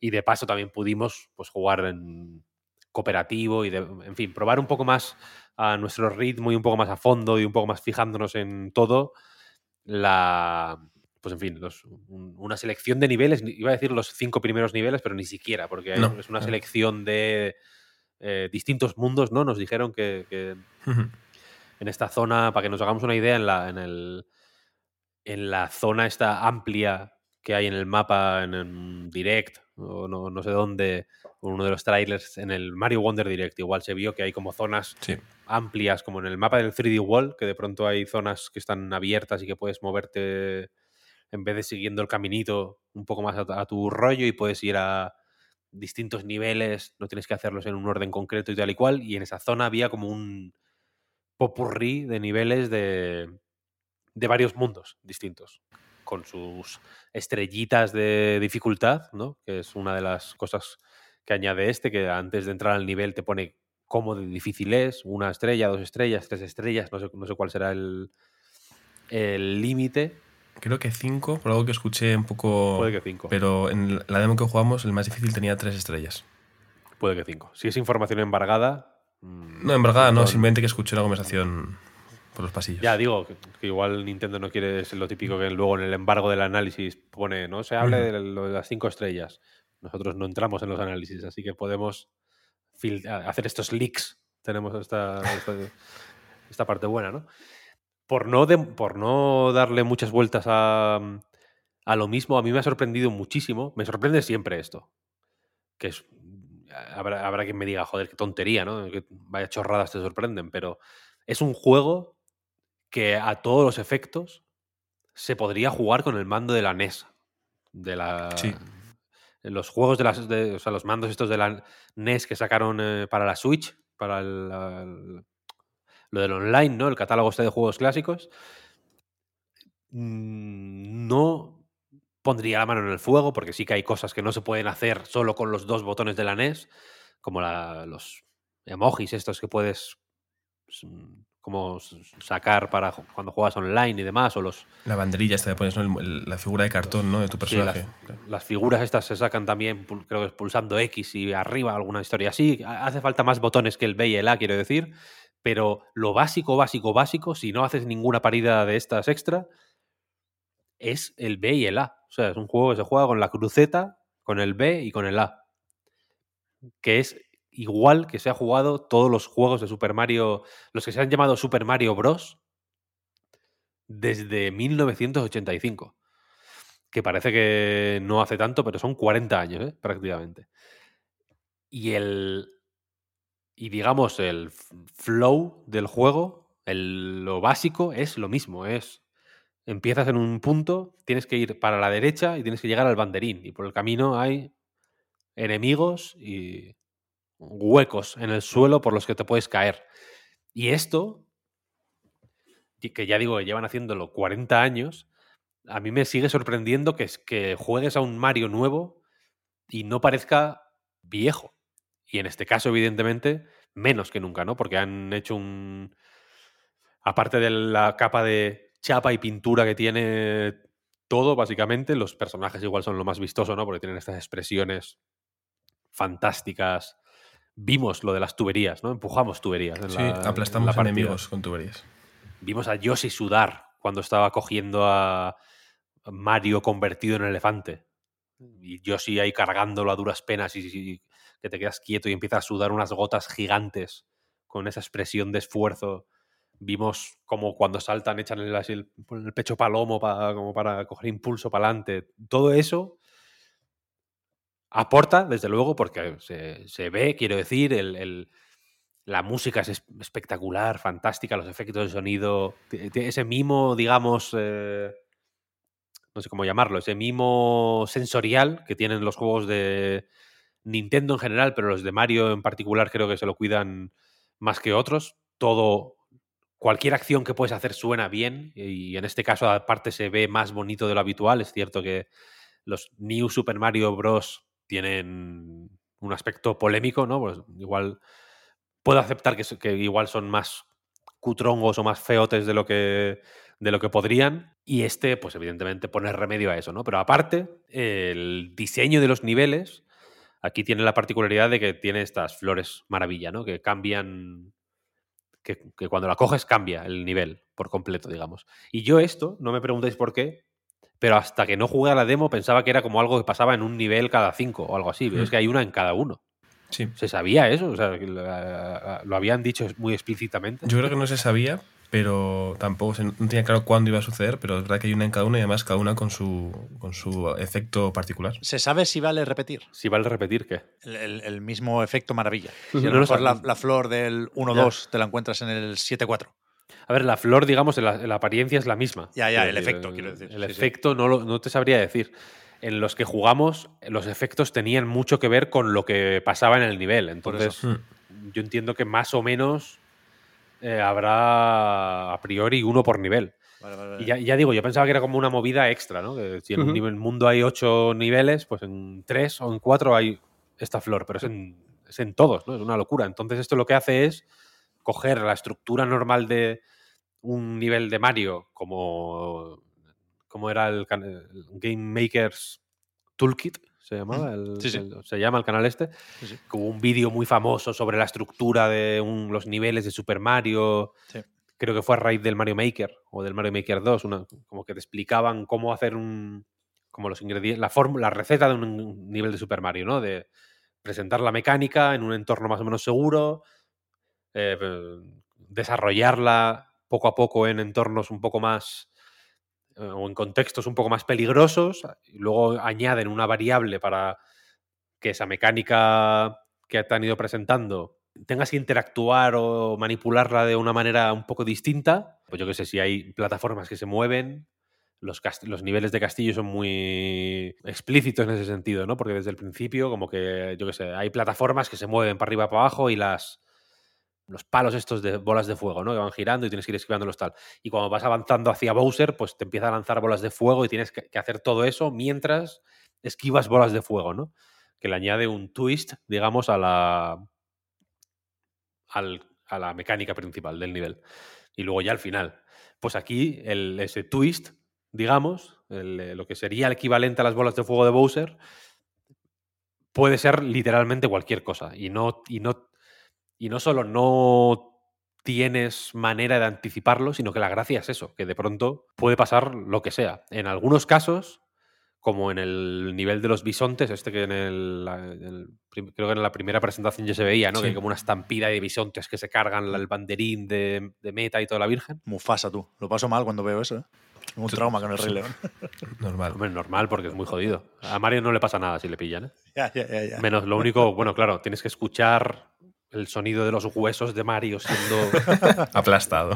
aplastados y pulverizados por una, por una- manada de bisontes, pero luego en cuanto en cuanto a eso ya se ve a- que llega el servicio de limpieza del Reino Flor y, y le- lo, lo despega del suelo con una espátula y, lo- y le da sepultura. Esa, esa estampida, por ejemplo, Víctor, yo la primera vez que pasé por el nivel no, no la vi, porque esa flor en concreto maravilla está oculta y si no utilizas el gimmick de ese nivel, de que haya un bisonte que salte y rompa esos ladrillos, no puedes conseguirlo. O sea, está muy bien porque te obliga un poco a rejugar el nivel, porque puedes pasarte lo normal, o si investigas un poquito, tienes el premio de descubrir la flor maravilla del nivel y poder subirte ¿no? a esta estampida de, de bisontes. Claro, tiene dos finales. Ese nivel, la, la- el banderín que arrasan los bisontes, puedes llegar a él si no coges la flor maravilla. Lo único que hay otro más allá de, ese, de ese primero para si consigues la, la flor, ¿no? Y luego, el- por ejemplo, los perks estos, yo no era muy fan de esta idea, pero creo que tiene un giro más o menos interesante. Son, son como unas insignias que te puedes equipar. Entonces, pues yo que sé, hay una que te. que hace que las monedas. eh, Atrae las monedas. Eso, que atraigas las monedas Sí. automáticamente. Hay otro que te que puedes planear con la gorra, ¿no? O algo Mm. así. Saltar más alto, el salto este especial que ya descubriste el origen, si no me equivoco, ¿no? De agacharte y coger impulso. Eh, Sí, me costó, ¿eh? Me costó. Sí, sí. Hay, hay como distintos. Sobre esto igual ya hablaremos largo y tendido en otro momento. No creo que no es la- ahora el lugar. Pero los personajes ahora se mueven igual. Esto para mí es un error. Lo siento. Pero es así. Porque Luigi tiene que saltar, tiene que ser más torpe.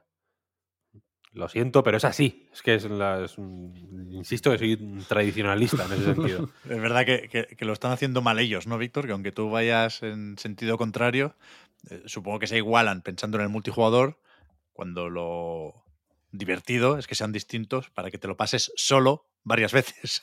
Entre otras cosas, vaya. eh, aquí efectivamente yo creo que para que el multijugador sea... o para ahorrarse jaleos, no, no, no sé exactamente el, el- el por qué, pero eh, desde Nintendo nos lo presentaron como para eso, para que no haya... para que la decisión del personaje no dependa de la... O sea, pa- la parte estética y la parte jugable, digamos, estén separadas, pues básicamente han eliminado la parte jugable, ¿no? Y todos los personajes se mueven igual.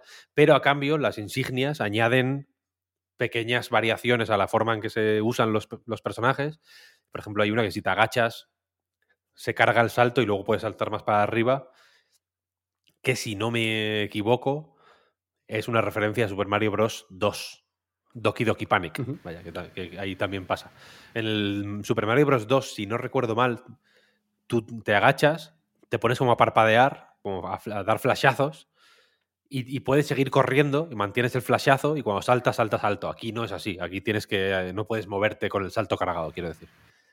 Pero luego el- la gorra que, que planeas, pues igual es una referencia a Peach, que es Peach de, siempre, de siempre se ha manejado así, ¿no? Que- pla- que Peach planeaba. Y Toad corría más y Luigi saltaba más alto, pero tenía una inercia un poco más loca y tal y cual. Entonces da la sensación de que estas insignias quieren como integrar. O sea, no, no quieren, que no quieren que se pierda esas maneras distintas de jugar, solo que tienes que elegirlas tú de manera consciente. Se comparten entre toda la gente que está en la partida, es decir, que si que no, que no, no puede elegir una insignia cada uno, ¿sabes? Sino que tienen que elegir la misma para todos. Pero bueno, como yo no voy a jugar mm, con más gente, me da igual. Y la cuestión es esa, que es un juego tan sencillo y tan directo y tan accesible y tan comprensible como ha sido siempre Super Mario, que al final es, se podría llamar videojuego, videojuego, videojuego 2, videojuego 3, tal, porque son, porque es la, la sopa primigenia un poco, de- ¿no? De, de- de- todo, de todos los videojuegos. Y sin embargo, tiene un, toque tiene un toque fresco y, creativo, imaginativo y, y muy estimulante que ni siquiera viene ya de, este hecho extravagante de que las flores estas cambien por completo la forma en que se juega al nivel, que también evidentemente, sino en el diseño de niveles básico, en el 1-1, por ejemplo, en donde están colocadas las tuberías, las plataformas, etcétera, etcétera.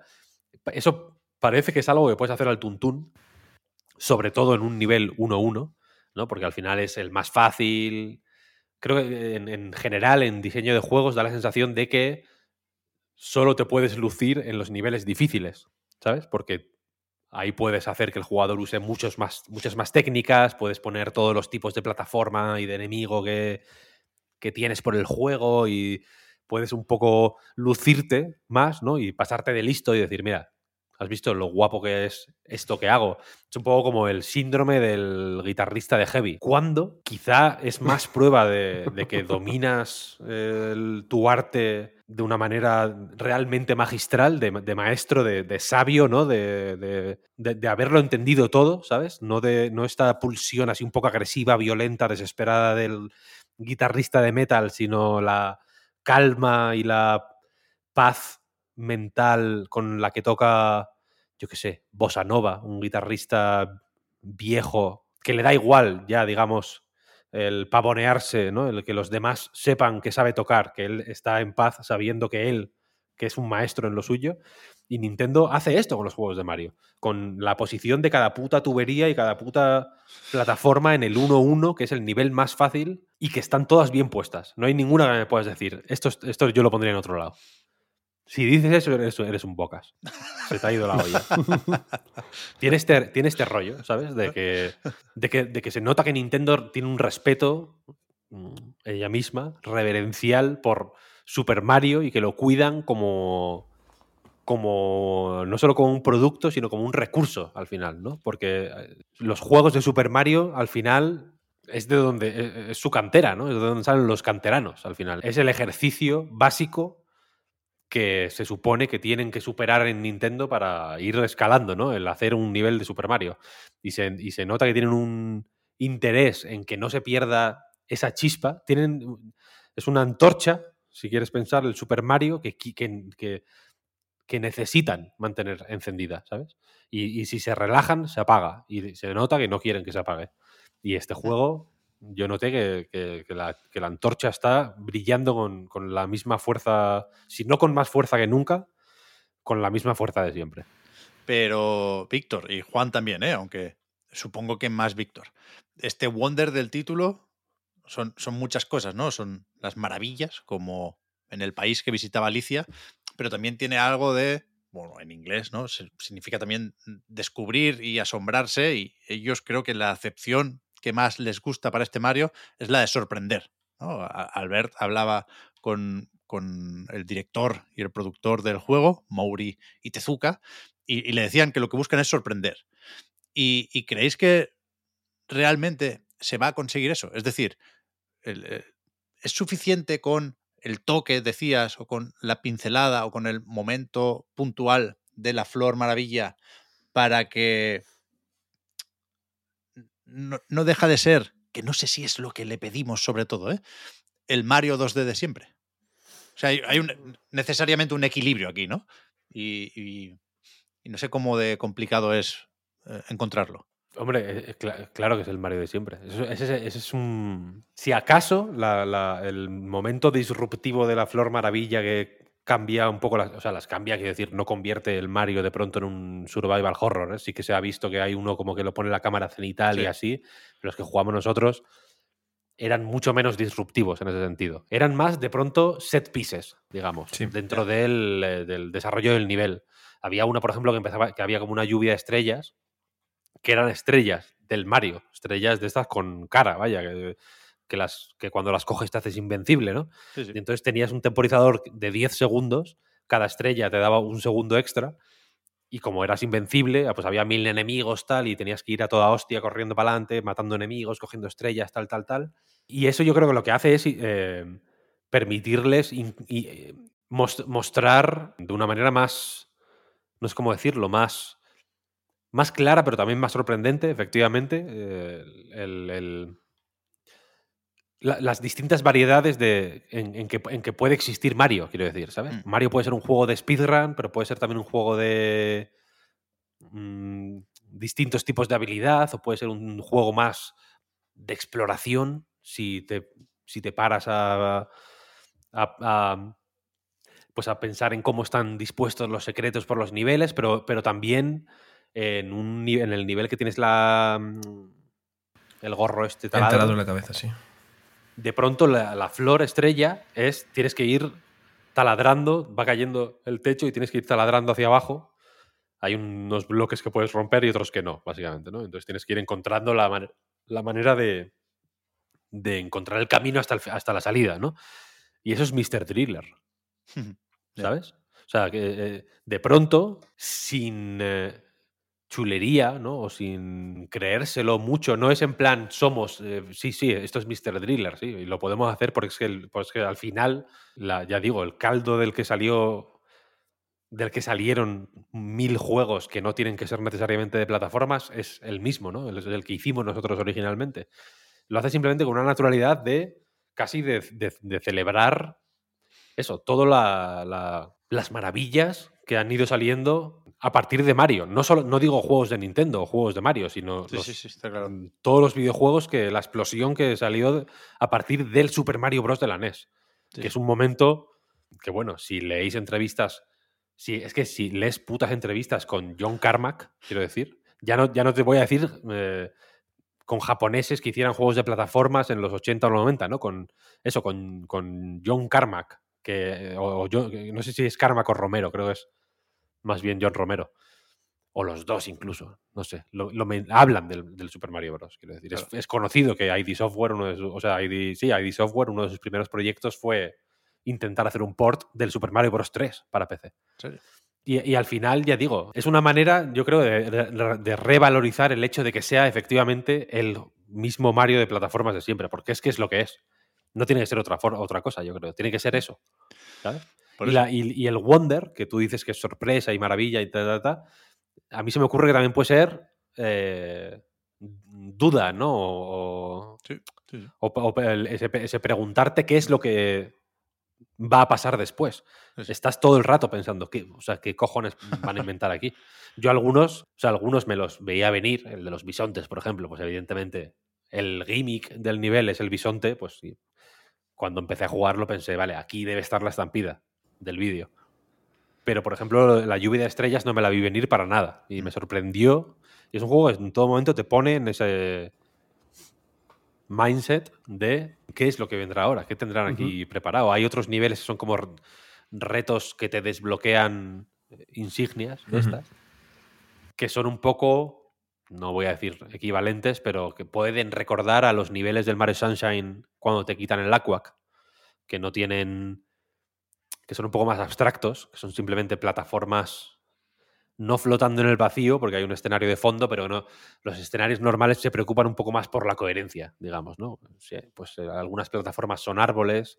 Igual no llega al nivel de Donkey Kong Country Tropical Freeze, que cada plataforma tiene su estructura en la que está sostenida y tal y cual, que es una, una obra de ingeniería, vaya, pero cuidan un poquito más la, la estructura o la coherencia arquitectónica, esto- los niveles del Mario Wonder. Y en- pero en estos de desafío no. Son, hay plataformas que se mueven para aquí, para allá, ta, ta, ta, ta. Son más retos de habilidad pura. Y, a- y ahí también yo me pregunto cómo van a ser esos retos de habilidad pura, porque el juego se controla, no te voy a decir como el Super Meat Boy, pero sí que es menos, es más seco que los Mario normales. ¿sabes? Mm. ¿Sabes esto de Mario de ir corriendo y que lo sueltas todos los botones y Mario hace este trote cochinero del final ahí? Sí. Como de, pa- de paisanote, de que va andando así. Sí. Aquí, aquí es mucho más seco. O sea, cuando paras, te quedas clavado en el sitio. Los saltos, te- los saltos tienen un punto más de precisión porque son mucho más secos. Ya no hay tantas inercias locas. No hay nada parecido a las inercias de Luigi, por ejemplo, que es un, Ah. que es un desfase que va deslizándose prácticamente por el escenario. Y creo que tiene recorrido en ese sentido. Creo que pueden hacer un juego de, de saltos precisos y, que, exija un, poco, un poco más. O, creo, creo que se pueden permitir esta vez, no sé si será el caso, vaya, eso es un poco ya un deseo para terminar. Creo que pueden permitirse el lujo de ser un poco más exigentes antes del reto final que, que tengan preparado, si es que lo tienen, vaya. Porque el, porque el control, ya digo, es un poco más. em, sí, un poco más preciso. Yo, yo digo seco porque es, porque es más seco, simplemente. No tiene tanto. Es, es- es más seco, ¿sabes? No tiene inercias, se Sí, sí. controla un poco mejor. Con lo del Super Meat Boy, además, yo creo que es, es- es buen ejemplo. Sí. Sí, sí. A mí me ha recordado eso, sí. Bien, bien. Pues estaba yo medio hipnotizado, ¿eh? Creo que muchas veces nos quedamos así, Víctor, cuando te escuchamos hablar de Mario. Y, nada, me, me, ha venido esa duda simplemente, ¿eh? de si se puede ser sorprendente y reconfortante al mismo tiempo. Si es eso lo que le pedimos a Mario Wonder. En cualquier caso, lo, lo descubriremos pronto, el 20 de octubre, cuando acabemos de lidiar con el simbionte en Marvel's Spider-Man 2. Yo justo, con este. ya que mencionas no, Spider-Man, Pep, si puedo hacer dos apuntes del, del, Mario. Eh, antes cuando has mencionado que no sabías a qué jugar, si a Spider-Man o, a, Super Mario Bros. Wonder, eh, pequeña aclaración, yo soy muy fan de Spider-Man, tengo un póster en el cuarto, una sudadera aquí colgada al lado que me está mirando, y a riesgo de quedarme sin trabajo otra vez, hoy, ya van dos, eh, no es que no me guste Mario, evidentemente me gusta Mario, pero no soy el mayor fan de Mario, quiero decir, mucho menos al nivel casi teórico, académico que es Víctor, que es una cosa alucinante. Dicho esto, si tuviera que elegir como tú a cuál jugar el 20 de octubre, yo elegiría el Mario, después de lo que pude jugar el, otro día. Más que nada porque, justo por todo lo que ha comentado Víctor, por esa aparente sencillez, por ese hacer lo que parece más básico, pero hacerlo también, que no es nada sencillo, el brillar sin tanto aspaviento, eh, creo que consigue, en cuanto juegas, en cuanto coges el mando, pude jugar unos minutos antes que Víctor, eh, pero muy poquito, y en cuanto cogí el mando es que ya estaba embobado y sobre todo muy feliz. O sea, creo que tiene la capacidad de hacer algo que parece sencillo y no lo es, de conseguir conectarte con él desde el principio. Eh, me acordaba también, por razones evidentes, de cuando en su día en E3 tuvisteis unas experiencias un poco no tan agradables, son el mejor de los E3 y luego pudisteis jugar al Mario, al Odyssey en este caso, y estáis todos eh, con una sonrisa oreja a oreja, ¿no? Pues yo creo que Super Mario consigue transportarte a ese punto de, felicidad puro que, es una maravilla, precisamente, incluso sin la flor maravilla, sin esta parte Wonder tan literal, todo lo demás eh, funciona también que, que te puede hacer así de feliz y te puede sorprender también, ¿no? El, conseguir cada nueva mecánica, cada nuevo objeto que te permite hacer otras cosas y ver cómo conseguir llegar a una moneda que parece imposible, cómo puedes eh, superar un enemigo que no conocías hasta hace unos segundos. ¿no? Creo que el ritmo de cada nivel funciona muy bien y lo poco que hemos podido probar, esa selección de mundos o de niveles de futuros mundos, promete bastante. Seguramente mm, cumplirá en este sentido. En la parte del multijugador, por ejemplo, no la hemos mencionado porque porque Víctor juega solo, eso ya lo, sabíamos, nos lo dijo, eh, dejando de jugar solo, no pasa nada, pero la parte del multijugador creo que está muy bien, porque si queréis jugar en local, que se puede, hasta cuatro jugadores, eh, tiene en cuenta que hay gente que igual no se da tan bien el Mario, que a otro ritmo o que cualquier cosa, y hay unos personajes, los Yoshis básicamente, y Kako Gazapo también, hmm. que tienen una ventaja, ¿no? que no sufren daño, entonces, bueno, pueden llevar a otros, no se pueden transformar en elefantes, pero viene bien por si quieres jugar con gente o en familia y no todo el mundo eh, igual es tan hábil en cuanto a los saltos y el movimiento que requiere el multijugador. Hay un personaje de los cuatro que es el centro, es el al que sigue la cámara, em, y luego en cada nivel cambia. El primero que llega al banderín es el que llevará la corona en el siguiente nivel y por tanto el centro de, de la cámara. Entonces, bueno, creo que tiene una serie de decisiones que están bien y sobre todo genera momentos bastante caóticos y divertidos que pueden sería una buena opción. No es igual el, objetivo que tendremos a mayoría al jugar este Mario, pero bueno, eh, está bien que también funcione. Y lo de las insignias, creo que el nivel este que comentaba Víctor, un poco alejado de, del el mimo y la estética que le dé sentido, ¿no? que lo sitúe en un mundo concreto, el tener estas plataformas un poco alejadas del resto, creo que lo que pueden tener bueno, por lo que se vio en el único nivel que probamos de este tipo, es que si te fuerza o te permite em, aprender a utilizar esa insignia en concreto para superar el nivel, hace que luego no sean simplemente insignias que vayas coleccionando y te olvides de ellas, sino que, bueno, eh, hayas visto un nivel, cómo funciona y así ya sepas de primera mano si te interesa o no para, para el resto de niveles. Entonces, bueno, por lo poco que pudimos probar en esta demo, creo que hay argumentos de sobra para estar seguros de que este Super Mario Bros. Wonder va a ser pues un juego, vamos, uno de los juegos del año seguramente. Bien, bien. Siguiente juego, entonces. Yo pongo encima de la mesa un apunte sobre Counter-Strike 2, pero no tengo mucho que decir, ¿eh? porque jugué ayer por la noche me hizo gracia estar presente durante el lanzamiento, ¿no? Que fue una hora un poco rara y no sabíamos muy bien cuándo iba a suceder, pero me, me lo puse un rato por ver cómo era, ¿eh? Hace mucho que no juego al counter y conozco eh, los elementos más míticos del juego. Dust 2, por supuesto, me la sé de memoria, pero no tengo ninguna intención de volver en serio al counter. ¿No? Pero no, no, porque solo servirá para enfadarme, vaya. O sea, no, no tengo el nivel Maribel para, para, jugar una partida en condiciones.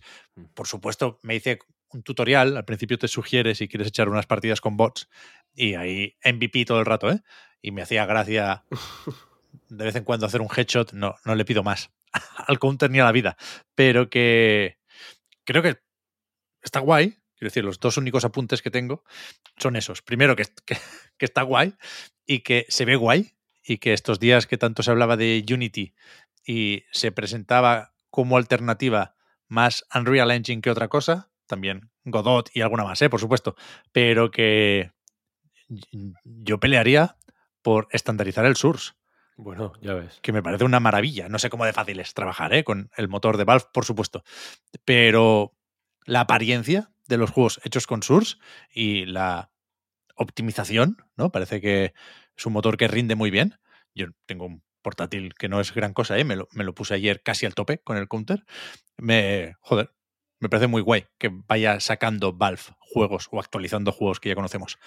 Y la otra cosa que me sorprendió, yo hacía mucho que no jugaba a Counter-Strike, pero que no, que no se compra munición ya. No. Esto no es, no es del 2, es de antes. No, en el, otro, en el Global Offensive normal ya no se compraba munición, ¿no? Mm. Eso es del 1.6. ¿Esto qué, ¿Esto qué es? Ya, ya, ya. Memoria muscular B41 o 42 o 43 y después punto y coma. No, no puede empezar la partida si no. Todo lo que creías que sabías, ¿no? Sobre el mundo se, sí. se desmorona. Hay una opción de autocomprar con F3. ¿Y ¿Personal shopping? Uh, ¿Shopper o qué?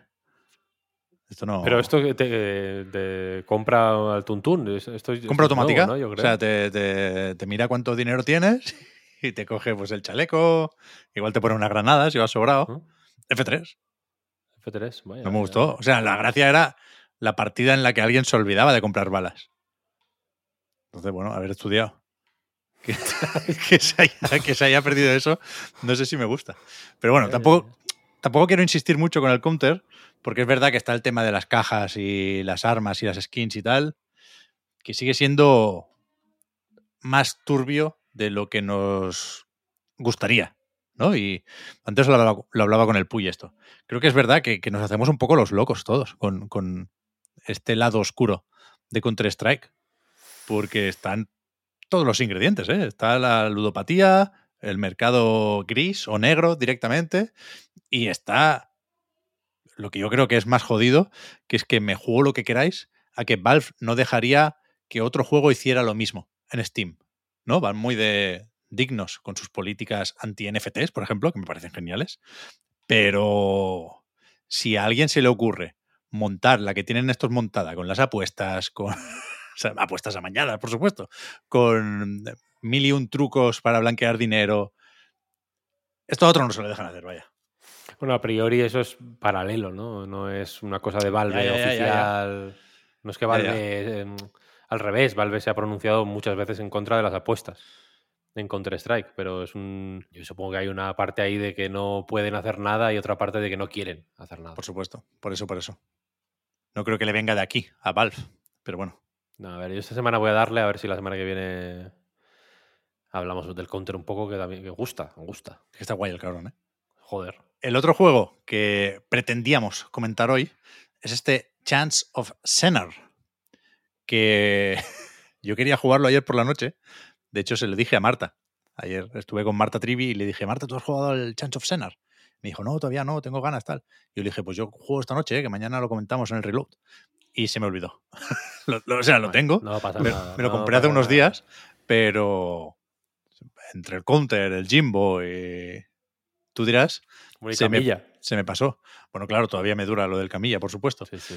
Pero por suerte, vosotros tres sí habéis jugado. Sí, sí, sí. Aquí yo creo Sí, que sí. el experto Bueno, ofici- oficialmente, quiero decir, o sea, es una cosa matemática. es certificado. Oscar, Sí, sí. Tiene el platino y todo. Es facilito, ¿eh? Bueno, da igual. Es un 15% del platino o algo así, es una salvajada. Ya está bien, quiero decir. Mm, Así que si quieres, coge tú las riendas de este caballo. Chance of Frenar yo lo, creo que lo, lo conocí probablemente como la mayoría en un, en un direct, no sé si era de, de indies, vaya, en un Indie World de este año, puede ser, o el año pasado, no hace tanto. Y es verdad que, que no sabía muy bien de qué iba, pero llamaba la atención en general. La verdad es una, una sensación generalizada que, que, que vi. Yo ya digo, no, no sabía muy bien que trataba tanto este tema de, de la comunicación, la traducción y, y los lenguajes. Eh, porque ya llama solo por eso, pero creo que, que, lo que es, ¿no? Y lo que hace en este sentido de, de la comunicación y, y, del aprendizaje de lenguas, me parece eh, pues una barbaridad para empezar. A ver, me he pasado este juego en, en tandas bastante largas y de bastante, bastante duración cada una, cosa que recomiendo en general, la verdad, sobre todo para tener un poquito fresco todo lo que va pasando. Pero bueno, eh, yendo un poquito al, al, tema, está inspirado en la Torre de Babel, ¿no? El sitio donde tiene lugar eh, Chance of Senar, que de hecho Senar también es un, un lugar bíblico, ¿no? Es un, lugar que existe dentro de, de, pues eso, de todas las historias que cuenta la Biblia. El del Bibliaverso, exactamente. Pues bueno, está dividido, es una torre que está dividida en distintas, eh, disti distintas zonas donde se hablan distintos idiomas. ¿no? Esto es en el juego porque la, la historia viene de que, bueno, estaban queriendo edificar una torre muy, muy grande, los humanos, ¿no? Para llegar al cielo, y Dios se cansó de ser buena onda y dijo, hombre, si vais a hacer esto, a lo mejor os estáis pasando un poco de listos, ¿no? Y lo que hizo fue que todo el mundo se confundiera, básicamente, ¿no? Porque parte de lo que hizo que pudieran prosperar y crear una torre tan tan alta como estaban consiguiendo crear para acercarse al cielo era, pues, precisamente gracias a su comunicación y a la forma que tenían de, trabajar entre ellos, ¿no? Y la comunicación era imprescindible para ello. Entonces hizo que cada uno hablara un idioma distinto y se confundieran.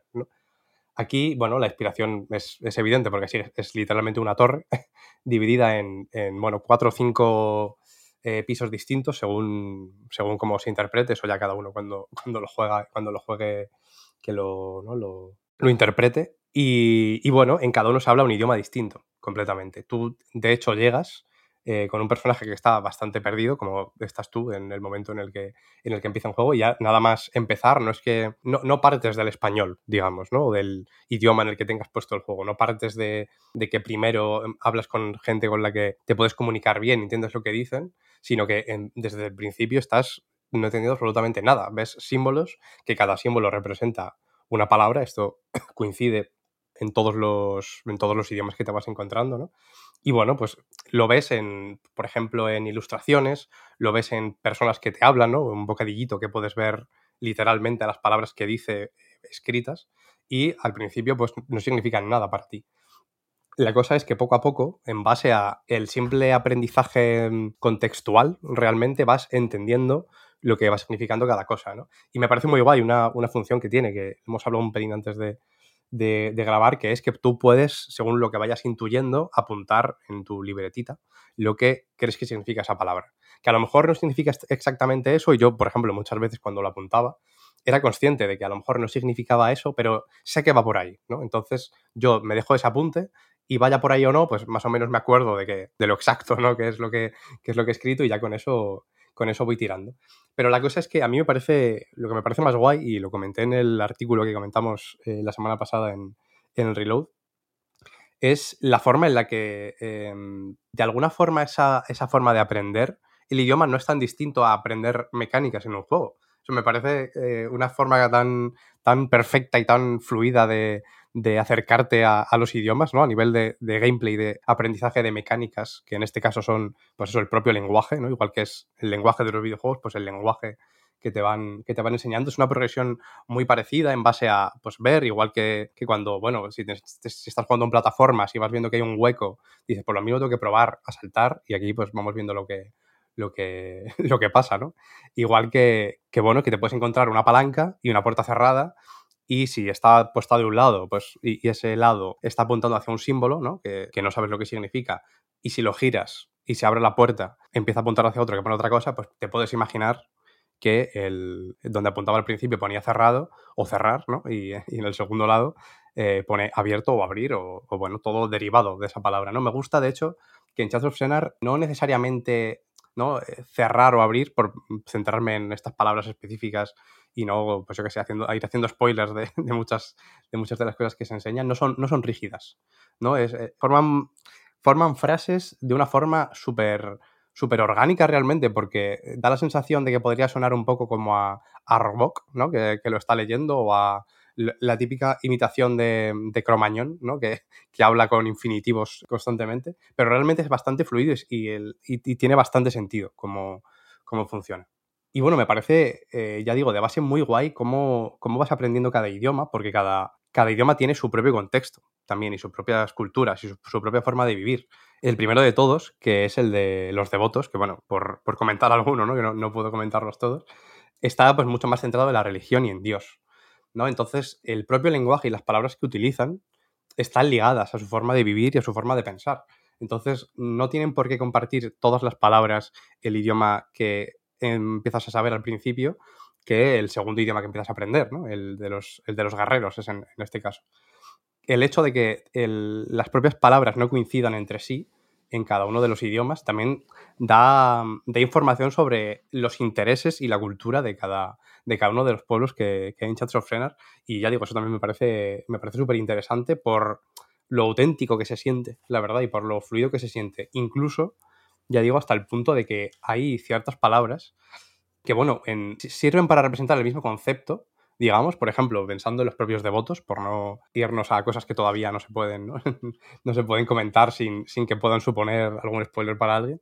La palabra en la que los devotos se refieren a ellos mismos es esa, devotos, pero a lo mejor los guerreros, ¿no? Los siguientes o cualquiera de los otros, eh, al final eso termina siendo más o menos circunstancial, no es la misma, porque realmente toda la forma en la que lo vas, eh, lo vas aprendiendo que, todo sigue siendo de forma contextual y para ti, al encontrarlo, ya, digo, hay muchísimos ejemplos, tampoco quiero pasarme con ellos porque, por lo que digo, ¿no? Porque al final estoy diciendo la forma de resolver los puzzles, pero eh, el tema de los murales me, me, parece lo más, lo más representativo, ¿no? Grandes murales que ves pues gente vestida de una manera o de otra, que eso pues te da a entender ya el tipo de, de pueblo al que, al que pertenecen y haciendo pues cualquier cosa, escalando una torre, por ejemplo, ¿no? Centrándonos con, en, en lo de Senar y tú ves que la primera palabra significa una cosa, la, eh, la, segunda otra y la tercera otra, y te puedes imaginar que la primera es, se refiere al sujeto, la segunda, pues el verbo, ¿no? El suben, por ejemplo, y la tercera la torre, y a partir de ahí lo puedes ir, ir descifrando. Entonces, el concepto acaba siendo el mismo,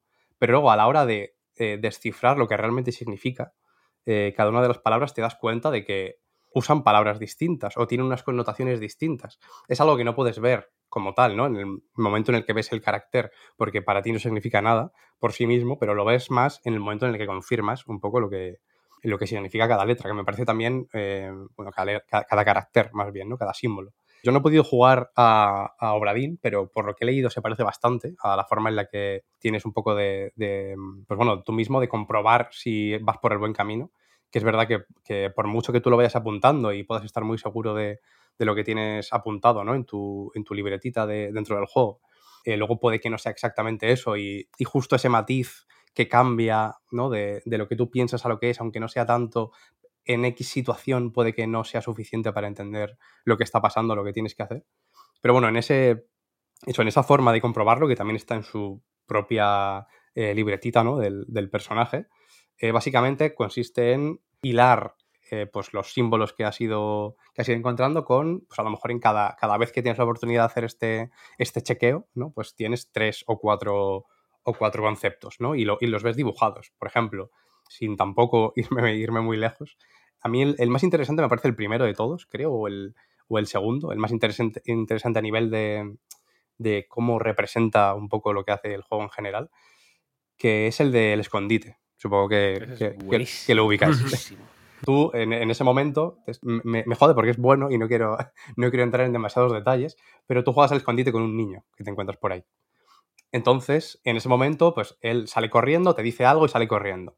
Y tú, pues dices, vale, pues habrá que ir detrás de él. Y claramente está escondido. Y, y no, no, está escondido también claramente de, de, forma hostil. No es que te tenga miedo o lo que sea, porque cuando, cuando llegas más o menos donde está, sale y te lo vuelve a hacer. Entonces tú ya entiendes esa dinámica. Entonces, de, las palabras que te va diciendo, eh, después de haber jugado un, poquito con él, te sale esta posibilidad ¿no? de, de, de, chequear lo que has ido haciendo eh, hasta ese momento, en concreto con, con, esta situación, ¿no? y te sale una situación de encontrar a alguien dibujada, otra de esconderse, otra de buscar, ¿no? que son tres conceptos que en ese momento parece que podrían ser intercambiables hasta cierto punto, buscar y encontrar, pero bueno, luego para el resto de cosas que te van haciendo falta en, en esa parte, ¿no? Por ejemplo, es, pues tienen connotaciones totalmente distintas.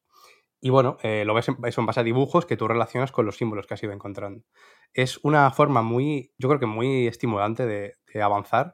Y he visto algún análisis que comentaba que, que, el juego es bueno, creo que en concreto lo decía The Verge, que el juego es bueno em, en general, pero sobre todo cuando, cuando estás aprendiendo, ¿no? Cuando no paras de aprender y no paras de avanzar. Mm, Yo no sé, o sea, quiero decir, en mi partida no paré de avanzar. No es un tema, quiero decir, no estoy diciendo yo soy más listo que el de The Verge, sino que lo que estoy diciendo es que yo creo que el juego te da las suficientes herramientas para, como para no estar parado en, en ningún momento. Y, y me gusta también algunas pequeñas cosas que tiene. Una en concreto no tanto, pero tiene muchos puzzles como muy tradicionales hasta cierto punto. El típico del aparcamiento de coches, ¿no? Que solo puedes... eh, no es con coches, en este caso es con, con carretas, pero el típico minijuego que solo puedes mover eh, los objetos que hay en, un- en una dirección, ¿no? En, en dos sentidos, pero en una dirección, para poder sacar uno de los coches por la entrada del parque. Astral ¿no? Chain, ¿eh? Astral Chain iba a decir, ¿eh? Sí, tenía mucho Astral Chain. Pues te- hay va- varios, eh, varios de ese tipo. O sea, ese en concreto solo uno, pero quiero decir, puzzles en sí mismos, o lo que entendemos como un puzzle, un juego de puzzles, los tiene mm, repartiditos por ahí. Cada uno es distinto entre sí, vaya. Pero, pero bueno, lo- los tiene. Y me gusta porque sirven, tienen un, un poco función de nexo, ¿no? De, de esto no hace, da igual el idioma que hables, o da igual que no entiendas lo que están diciendo, entiendes lo que tienes que hacer aquí. Y eso mismo sirve para darte recompensas también, recompensas en forma de conocimiento, que al final no hay, no hay otra cosa que puedas, que puedas adquirir en, en Chance of Senal. Vaya, no hay ningún tipo de potenciador, ni muchísimo menos, ni tu personaje puede tener más o menos vida o, ninguna situación parecida, sino que todo lo- todos los inputs son el propio conocimiento y- y la propia confirmación de lo que significan X, X palabras. Eh, lo que me gusta un poquito menos, eh, ya digo, por, por- comentarlo, aunque no me parece que empañe ni muchísimo menos la experiencia, es que tiene algunas partes como de, de sigilo. No sé, no sé vosotros qué opinión tendréis sobre, sobre ellas, pero a mí me, me empañan un pelín la experiencia en ese momento en particular, quiero decir. No, no me joden el recuerdo del juego, ni, ni, ni por eso mismo de repente el juego me parece, me parece malo o peor, me parece un juego buenísimo, desde luego, pero hay cosas eh, relacionadas con este sigilo que, no sé, que me- mm, supongo que vienen de una necesidad de, de que el juego pues, sea más juego eh, hasta cierto punto. Y a mí no me acaba de. No me acaba de entrar precisamente esas partes. No es que sean. Bueno, iba a decir, no es que sean especialmente complicadas. Encima es que funcionan un poquito mal. Creo que también es lo peor que tienen. Ya no solo Sí. que, que existan, sino que funcionan un poquito mal. Porque el tema de cómo te mueves en las coberturas. No siempre te puedes mover simplemente empujando el stick. Sino que a veces eh, se sale como una sombra blanca de tu personaje en X puntos de cobertura, entonces tú le das a X, en mi caso, y va hasta allí. ¿no? Y eso a veces, el, el encontrar ese punto eh, de la sombra de la sombra blanca, a veces es complicado porque se le va un poco la olla y no, no va donde tiene que ir. Pero ya digo, son en momentos muy concretos, muy, muy contextuales, que también tienen en sus momentos que ver precisamente con todo lo que comentaba de, de cada pueblo y cómo es su forma de relacionarse con, con todo, vaya, con, su propia cultura y con los demás, y su forma de entender el mundo, de hecho. Quiero decir, hasta la palabra Dios, que todos la tienen en mente de alguna forma, todos los pueblos, cambia cuando haces esta comprobación y te la traducen al, español, ¿no? Para que lo entiendas, que te la traduce el propio juego para ti, no es una cosa evidentemente dentro de- del mundo de Chance of Senna. Pero ahí ves los matices, ahí ves las, las diferencias. Y a mí eso es lo que más, lo que más me ha gustado de- del juego. Ya no solo el, el proceso de, de aprender eh, estos lenguajes, que me parece pues súper fino y, y súper y súper bien hilado, sino cómo te, te habla también un poco de esto, ¿no? De, de las diferencias culturales, cómo influyen en el idioma, incluso alguna suposición que, que puedes hacer. Yo en, en uno de los, de los mundos, por el tipo de caracteres que eran, sin entrar en detalles, eh, por, de nuevo, no, no decirle a nadie cómo, cómo, cómo se hace ningún puzzle, pero por el tipo de caracteres que eran, ya intuía algo eh, por su parecido a un tipo de, de lengua ¿no? en, en la vida real, de cómo funciona a nivel de estructura precisamente, porque eso también influye, no todos funcionan al derecho, por ejemplo, no se forma el plural igual en todos, la negación no siempre se hace antes del verbo, ¿no? Por ejemplo, son cosas muy específicas que todas vienen de, de alguna forma de cómo se ha construido el lenguaje y por lo tanto la, la cultura también. Evidentemente la, esta relación entre el lenguaje y la sociedad en la que se forma el lenguaje y cómo viven y cómo se entienden a ellos mismos y a los demás y a Dios, etcétera, etcétera, es, es lo más brillante del juego. Y es brillante, evidentemente. Yo sí que estoy de acuerdo contigo en que lo, la- las partes de sigilo, no específicamente las partes de, sig- de sigilo, que sí que es cierto que son medio torpes. A mí, a mí me recordó, no me lo he pasado del todo todavía, ¿eh? estoy bastante avanzado, no sé si son, creo que voy por el cuarto, la cuarta zona. Estás a puntito, sí. Me, me- me está recordando, yo me esperaba que me recordara quizá más a Signs of the Sojourner, creo que se llamaba Sí. un juego de cartas que también era de lenguaje y me está recordando un poquito a Myst a veces. Es una referencia un poco viejuna, pero por si, si sirve de algo, porque tiene este rollo de, de, de que los puzzles, muchos de los puzzles, al final son como máquinas que tienes que ir manipulando, ¿no? Básicamente. Eh, deduciendo cómo funcionan, según los símbolos que tienen y las, los caracteres, efectivamente, pero también las imágenes que representan, ¿no? Tiene este rollo como de ir aprendiendo cómo la, la lógica que hay detrás de, de esos grandes mecanismos. Y en general toda esa parte y todo lo que tiene que ver con dar vueltas por los escenarios y demás, a mí se me hace un poquito pesada. Pesada de que tiene peso, no pesada de pereza, sino pesada de densa, de plomiza, un poco de... Mientras que lo otro es mucho más, aunque parezca conceptualmente más complicado o más complejo, fluye como agüita. Es verdad que Sí, sí. en cuanto te pones a, a tomar notas de qué crees que significa esto, qué crees que significa lo otro, a mí me hizo clic precisamente en el, en el, en el escondite. El primer Total, el tutorial, digamos, que es como de abrir y cerrar palancas, mola porque te. Es más. Yo creo que esa parte es más para familiarizarte con los controles, básicamente, como quien dice, que con, la, que con el concepto, porque al final es como, vale, abierto, cerrado. Yo recuerdo que puse arriba, abajo al principio, porque hay una palanca Ujú. y era arriba, abajo. Bueno, arriba, abajo, abierto, cerrado. Pero de alguna forma ya, ya te daba esa referencia. Sí, claro, encendido, apagado, es- tiene Claro. ese rollo, ¿no? Eso es. Y luego con el escondite sí que, es, sí que ya tienes que hilar un poquito más fino conceptualmente y, ya tienes que empezar a pensar cómo trabaja el lenguaje en realidad, más que simplemente deducir a lo bruto qué es qué, ¿sabes? Ahí tampoco tienes, aparte, muchas piezas con las que trabajar, ¿no? Al final, cuando tienes que rellenar el diario este, que al final de una, al final de una secuencia así completa, digamos, te aparece un- en el diario lo que ha dicho Oscar, ¿no? Los dibujos y tal. Ahí, ahí pues tienes, pues igual tienes tres caracteres y tres huecos, en realidad. No te puedes equivocar, en esos pero- casos, al final, por, se pueden sacar muchas veces por, por descarte. sí, Claro, la fuerza bruta al final la acabas sacando. Muy pronto ya empiezas a tener un montón de caracteres y la cosa ya se vuelve más compleja, en realidad. Pero sí que me está molando muchísimo porque tiene detalles hiper finos. Te voy a decir uno, a ver qué te parece. Hay, en el principio del juego, en la primera zona creo que es, ¿no? o en la segunda, creo que es en la primera incluso, vaya. Hay un, hay un juego, hay un señor que juega. Sí. Con las cuatro cartas. Las cartas. Son unos- como unas cartas Muy bueno también. que representan cuatro, cuatro escalones de la casta de, ¿no? de esa sociedad. La más alta es Dios, evidentemente. Y pues es básicamente las cartas boca abajo, tú tienes que coger una y el otro coge otra, ¿no? Y el que tenga la carta de más valor se lleva un... Hay cinco... Creo que son cinco, ¿no? Bolitas y, Sí. y el que gane, ganó.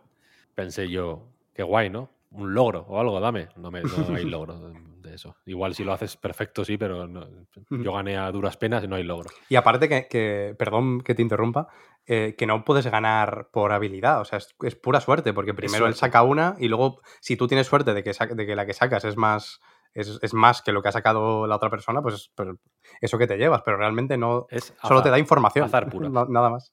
Claro, esa es la parte brillante. Porque tú dices, vale, un momento aquí, un minijuego que también te pone un poco en situación de cómo vive la gente de allí y demás. Bueno, está bien, ¿no? no tardas un minuto en hacerlo, tampoco te ha, te ha hecho perder el tiempo mucho. Te olvidas, o te puedes llegar a olvidar, ¿no? En cierto momento. Pero lo que ha hecho eso, en realidad, es meterte en la cabeza la información que necesitas para un puzzle más adelante. Que tienes que ordenar en un. Hay como un mecanismo, como unas palancas para abrir una puerta, creo, no sé qué. O no sé Sí, qué en, es la- en la iglesia está. En la, en la iglesia, efectivamente, que tienes que, para abrir la puerta, tienes que ordenar las palancas. Creo que aparece una imagen como del cielo, ¿no? O algo así. Sí, y por tal, jerarquía. y tienes, tienes que jerarquizar las a Dios, al Los guerreros. guerrero, el devoto, tal, no sé qué, no sé cuál, Ujú. ponerlos en el orden correcto. Tú puedes saber que Dios es el que está más arriba. puedes hacer la broma de ponerlo abajo, ¿no? Por los loles, pero bueno, sabes que tienes que, para pasar por el aro tienes que poner a Dios arriba. Pero el resto los puedes llegar a deducir, supongo, a la fuerza bruta, pero el, pero el juego te ha colocado antes ese momento de cartas para darte esa información. O sea, la, esa jerarquía de cómo se organiza la sociedad, ese pueblo lo ha convertido en un juego de azar, ¿sabes? En un pasatiempo. y, esa información a ti te llega cuando te sientas ahí con ellos a jugar a ese, a ese pasatiempo. Aprendes de, pues eso, cómo se, cómo se ordenan a, sí mismos a través de un juego, ¿no? Que me pareció chef's kiss. Y tiene ese tipo de detalles. Aparte creo que elige muy bien las... Tú puedes imaginar la Torre de Babel, pero es un rollo que, bueno, que, se, toma sus libertades y, y creo que lo organiza todo muy bien para que, para que no sea una historia bíblica como las pelis de la Semana Santa, sino que se lo hace venir bien para hablar sobre lo que quiere y no sobre otra cosa, ¿no? No es en plan, no es simplemente repetir lo que ya sabemos, sino que utiliza esas piezas con las que está jugando para pues para hablar sobre eso, sobre la comunicación, sobre, sobre cómo al final el, lenguaje crea, ¿no? O sea, sobre cómo el lenguaje mm, es, es más crucial de lo que igual a veces pensamos en cómo son, en cómo es el mundo, en cómo funciona el mundo. Y, en ese sentido me parece muy, muy, muy brillante. Muy, tiene casi todas las ideas que tiene en ese sentido y los puzzles que también son un poco pesados. Los, cuando tienes que ir ahí, eh, cuando, cuando la escena del escondite, por ejemplo, ocurre una vez, nada más. Tú tienes, tú haces la escena del escondite y vas siguiendo al chiquillo por ahí, tal, tal, tal, tal y luego lo que quedan son como unas bolitas así, ¿no? Como unos... Unos orbes blancos, ¿no? Dodecaedros, no sé cómo... Una, figura así geométrica flotando y cuando interactúas con ella te repite la conversación que hubo ahí, ¿no? Sí, un poco para que no pierdas esas palabras, ¿no? Después de haber acabado la conversación, para que no se queden ahí en el olvido y ya no haya forma de acceder a ellas. Si no sería imposible, vaya, literalmente el juego. Y en el escondite ya, por ejemplo, aunque me parece fantástico ese momento, pues tienes que patearte medio pueblo. Te, hace patear mucho el juego, ¿eh? en general. sí, sí, se patea. Patea, para todos los lados.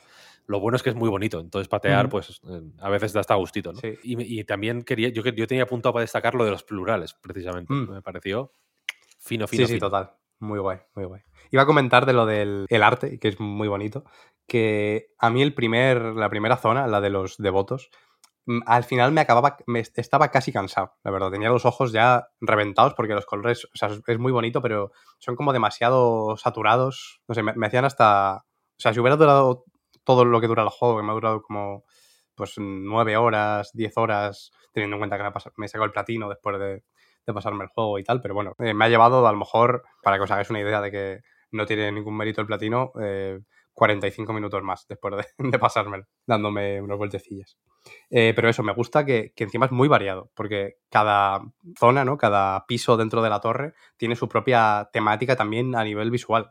Y yo creo que se agradece bastante, ya digo, porque los colores son un poquito fuertes en, la primera zona y si dura un poquito más, yo creo que los ojos se, se resienten. Sí, es verdad que el contraste. Yo solo he jugado el, primer nivel, el amarillo, por así decirlo, y cuando llega el segundo, que era azul, agradecí un poco el cambio, aunque no llegué a, a saturarme tanto igual, ¿no? De, esos colores.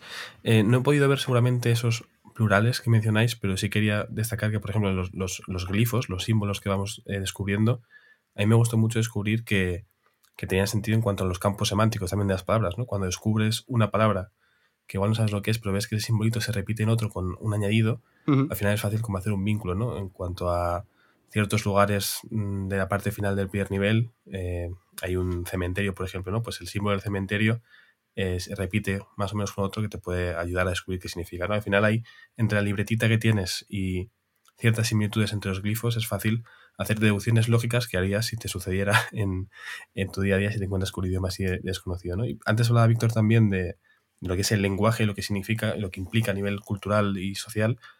El, simplemente el, ambiente, la atmósfera que tiene este primer nivel cuando llegas y no tienes ni idea de lo que están diciendo, ni lo que ponen las paredes, ni lo que está ocurriendo, a cómo cambia, ¿no? Cuando ya sabes todo lo que te dicen, ves la amabilidad de unos pobres, unos pobres devotos que simplemente quieren pasar, o un señor que simplemente dice que disfruta escuchando música, de repente es una atmósfera mucho más eh, liviana y agradable que, al principio cuando simplemente, pues como no sabes lo que te dicen, digamos que el, primer instinto igual es pensar que quizá no es algo bueno, aunque bueno, luego ya lo descubrías, ¿no? Yo solo he jugado un par de horitas, o jugué anoche, le tenía muchas ganas por lo que había escrito Oscar, y si, bueno, alguien nos escucha y, quiere probar, yo no dudaría en hacerlo porque creo que es bastante estimulante el ir descubriendo cosas, el tener tu libretita, el tomar notas, el atreverte un poco, ¿no? A, a tratar de adivinar, al final el simplemente que te ponga la palabra que tú crees que es con interrogación ayuda luego a em, intentar adivinar los, las palabras que no conoces, pero luego el poder confirmarlo y así avanzar mejor me parece una decisión lógica, pero, pero muy buena. ¿no? es muy satisfactorio completar las páginas del, del, cuadernito y aunque hay que avanzar mucho, hay que andar mucho, es verdad, hay mucho para aquí y para allá, eso es innegable. Que haya opción de teletransporte, yo por lo menos solo tengo dos al principio. Se agradece. Me, parece muy bien, porque cuando pensé que tenía que volver hasta el inicio de una zona dije esto va a ser mucho, pero cuando descubrí el teletransporte eh, me pareció genial. Hay muchas cosas todavía que tengo que, descubrir dentro de esa máquina de teletransporte todavía, así que tengo ganas de, proseguir porque tiene una pinta bastante buena, la verdad. Mm. Luego. Esa eh, máquina mola mil. Eh, sí, y bueno, tiene muchas cosas que luego vas a ir viendo también, Juan, que puedes hacer con ella, que, están bastante guays. Pero hablando de lo que decías, ¿no? De lo, de lo de patear, al final es verdad que hay que patear, pero yo no lo siento tan. No, se me hace pesado, sobre todo en el mal sentido, ¿no? como lo decía Víctor en el bono antes. Sobre todo porque también me da la sensación de que cada piso es casi un puzzle en sí mismo, ¿no? La forma en la que está estructurado cada, pues eso, cada zona, cada pequeña zona que hay, ¿no? Que te mueves como entre, entre salas. Eh, también está muy bien, no sé, me parece que todo, en ese sentido, todo apunta hacia, no sé, hacia un súper buen entendimiento de, de cómo funciona el, diseño en todos los sentidos, de cómo funciona el aprendizaje. Todo está como muy, muy bien orquestado. También incluso los ritmos, que lo comentábamos un poquito antes de, grabar también Juan y yo, lo hemos dejado ahí a medias por no hablar antes de tiempo y dejarlo para la grabación. Pero el tema de, que el, ritmo del, juego y cómo vas aprendiendo es también me parece, me parece perfecto. Me parece que es ideal, que no podría ser mejor.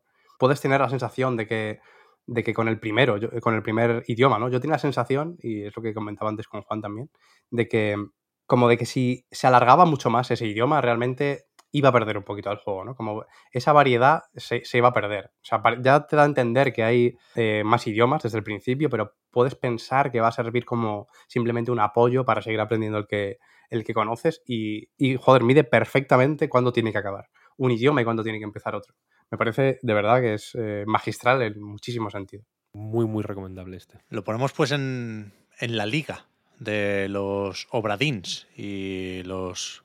¿Cómo era el del Cursed Idol? No, Golden Idol. Golden Idol. Curse of the Golden Idol. yo creo que puede jugar en esa liga sin problema. ¿eh? Es ese, ese tipo de juego, además. Cuidado, ¿eh? Igual es un pelín, para mí es un pelín más discreto. Igual. Sí, es más simple, ¿no? está más simplificado. Pero tiene, tiene, una elegancia discreta que, yo creo que le, funciona muy bien. Se le hace venir bien. Estaba pensando también en el Heaven's Vault, aquel de Inkle, mm. que, se celebró mucho también de una arqueóloga que en este caso está reconstruyendo ¿no? un, un idioma que ya no se usa, entiendo, no jugué, pero lo tengo también en la biblioteca de Steam y lo tengo muy pendiente. Pero primero le voy a dar al, al ¿eh? que me, me gusta, me gusta lo que contáis. Ha habido otros lanzamientos esta semana, pero yo creo que no los, no los hemos tocado. No sé qué vamos a hacer con el. Pero yo creo que son una mierda, ¿no? No, no, no, no, al revés. Ahora, me gustan todos los juegos, ya, Víctor. Ah, vale, vale, vale, vale. Ahora, como no tengo tiempo para jugar, ante la duda, decido que son todos, son todos gotis. Todos gotis. Y, en ese sentido, me temo que va a ser la hostia la expansión de Cyberpunk. Pero no, no la hemos jugado. Yo, yo la voy a jugar en algún momento, ¿eh? Y así eso os cuento. Pero me. Por un lado, me gusta un poco que se vuelva a hablar de Cyberpunk en otros términos y apoyándose seguramente más en, los aspectos positivos que ya estaban más o menos escondidos o con más o menos impedimentos en el juego original, pero que ahora por lo visto eh, lucen más y se dejan ver mejor. Pero, pero al mismo tiempo, creo que es más o menos claro que Cyberpunk no puede volver a ser lo que se esperaba que fuera cuando salió, ¿no? Ha sido, ya sé que no es lo mismo una expansión o un DLC que, que el lanzamiento original, ¿eh? Pero no ha sido un poco discreto este lanzamiento de Liberty City. Más, de lo que yo me esperaba, ¿eh? Phantom Liberty. Estoy aquí con, con, Ah, con GTA con- 6. Hostia, ya. no me he dado ni cuenta. ya. Ni siquiera he mirado los concurrentes, ¿eh? Pero. Yo los miré ayer. Sí. ¿Y cómo va? Jugamos. Eh, pero según entré, cerré la página porque dije no quiero hacer trampas si Pepe no Claro. se pone a jugar. Pero es que vi que había noticias al respecto y fui y según vi la gráfica, antes de ver el dato, eh, me salí por, por no, por no fastidiarte el juego. Vaya. No, no- no hay gente concurrente. Tengo que, encontrar una buena excusa para recuperar la sección. Pero, pero lo que iba a decir es que creo que está bien tener este algo más de Cyberpunk con lo que cerrar esta etapa del juego. Nos olvidamos, creo yo, muy a menudo, de que hay una secuela de Cyberpunk confirmada y anunciada y en desarrollo, ¿eh? pero que creo que los fans de CD Projekt, y me puedo equivocar, ¿eh? porque sé que la serie de Netflix gustó muchísimo, pero creo que están más con, con las ganas de Witcher 4 ya, ¿no? Está- estamos en la previa de la nueva etapa Witcher. Me da, me da la sensación. Me da la sensación. Puede ser, puede ser. Se viene el 4, se viene el remake del 1. A ver qué, qué nos cuentan desde Polonia.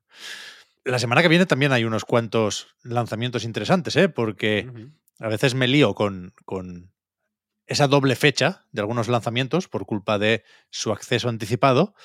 Pero yo creo que la semana que viene toca ya hablar de Forza Motorsport, Oh, yeah. por ejemplo. ¿Sabes ¿Qué? qué estoy viendo en mi pantalla de mi Xbox Series X en este preciso instante? Mientras hablo. Hostia, no lo sé. Forza Motorsport.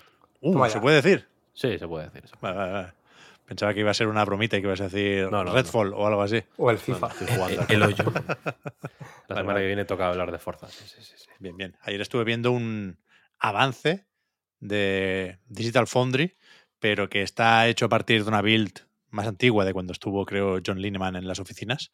Pero, pero bueno, el tema de los modos gráficos me resulta curioso y, y así eso lo metemos en el comentario de la semana que viene. Igual también hablamos de eSports Football Club, que tú has jugado un rato, Oscar. No sé cómo, cómo tienes lo de tu padre, pero algo del no FIFA se puede decir, ¿no? Sí, se, po- se podrá decir. Es verdad que ahora estoy con la, con la prueba solo, es lo que, lo que he po- podido probar el de Lea Play, vaya, las 10 horitas por un euro. Dije, venga, va, me, me merecen la pena. No he jugado eh, últimamente mucho, es decir, en los últimos FIFAs a Ultimate Team, pero este he querido probarlo también un poco, pues de cara a hablar de él si, si llega el momento en, en el reload. Pero bueno, de momento no veo cambios muy locos. Si, si queremos hacer un resumen rápido de, de lo que es, es verdad que tampoco podemos esperar nada loquísimo y que, por supuesto, no iba a dejar de ser lo mismo, pero es verdad que también ellos lo, bueno, lo presentaban como una revolución en puede que muchos más sentidos que los que ha acabado siendo. ¿no? La semana que viene también sale ya Assassin's Creed Mirage, Detective Pikachu Returns, o El Retorno en castellano. Pero, pero esos todavía no, no sé si estaremos en disposición de, de comentarlos. En cualquier caso, Y Ya. mañana el Cocoon, Pep.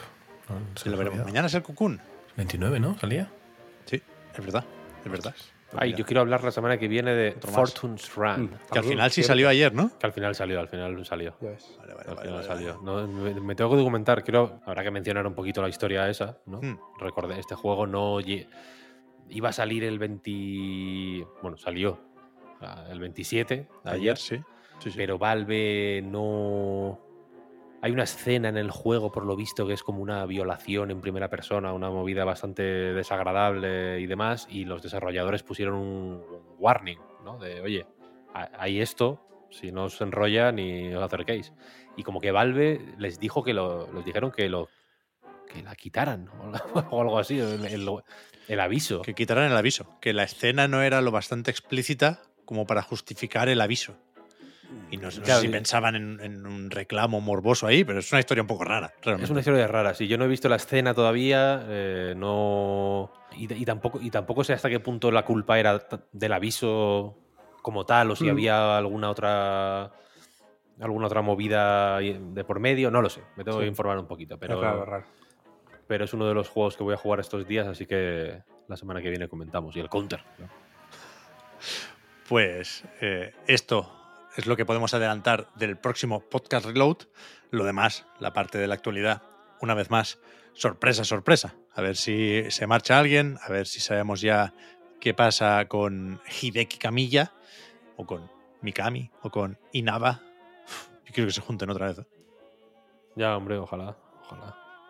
Sería bonito. Eh, pero eso, pase lo que pase la semana que viene, sí sabemos que será posible gracias a todas vosotras y a todos vosotros, porque el podcast Reload, igual que a nightgames.com, existe gracias a vuestras generosas aportaciones, patreon.com barra Reload para más información. Los patrons tenéis ahora un ratito más de podcast en la prórroga. Con el resto faltaría más. Gracias también por seguirnos y ayudarnos a mejorar. Volvemos a charlar la semana que viene. Gracias, Juan, Oscar, Víctor. Hasta la próxima. A ti, Pep. Hasta luego. Chao, chao. Chao, gente. Hasta Gracias, Pep.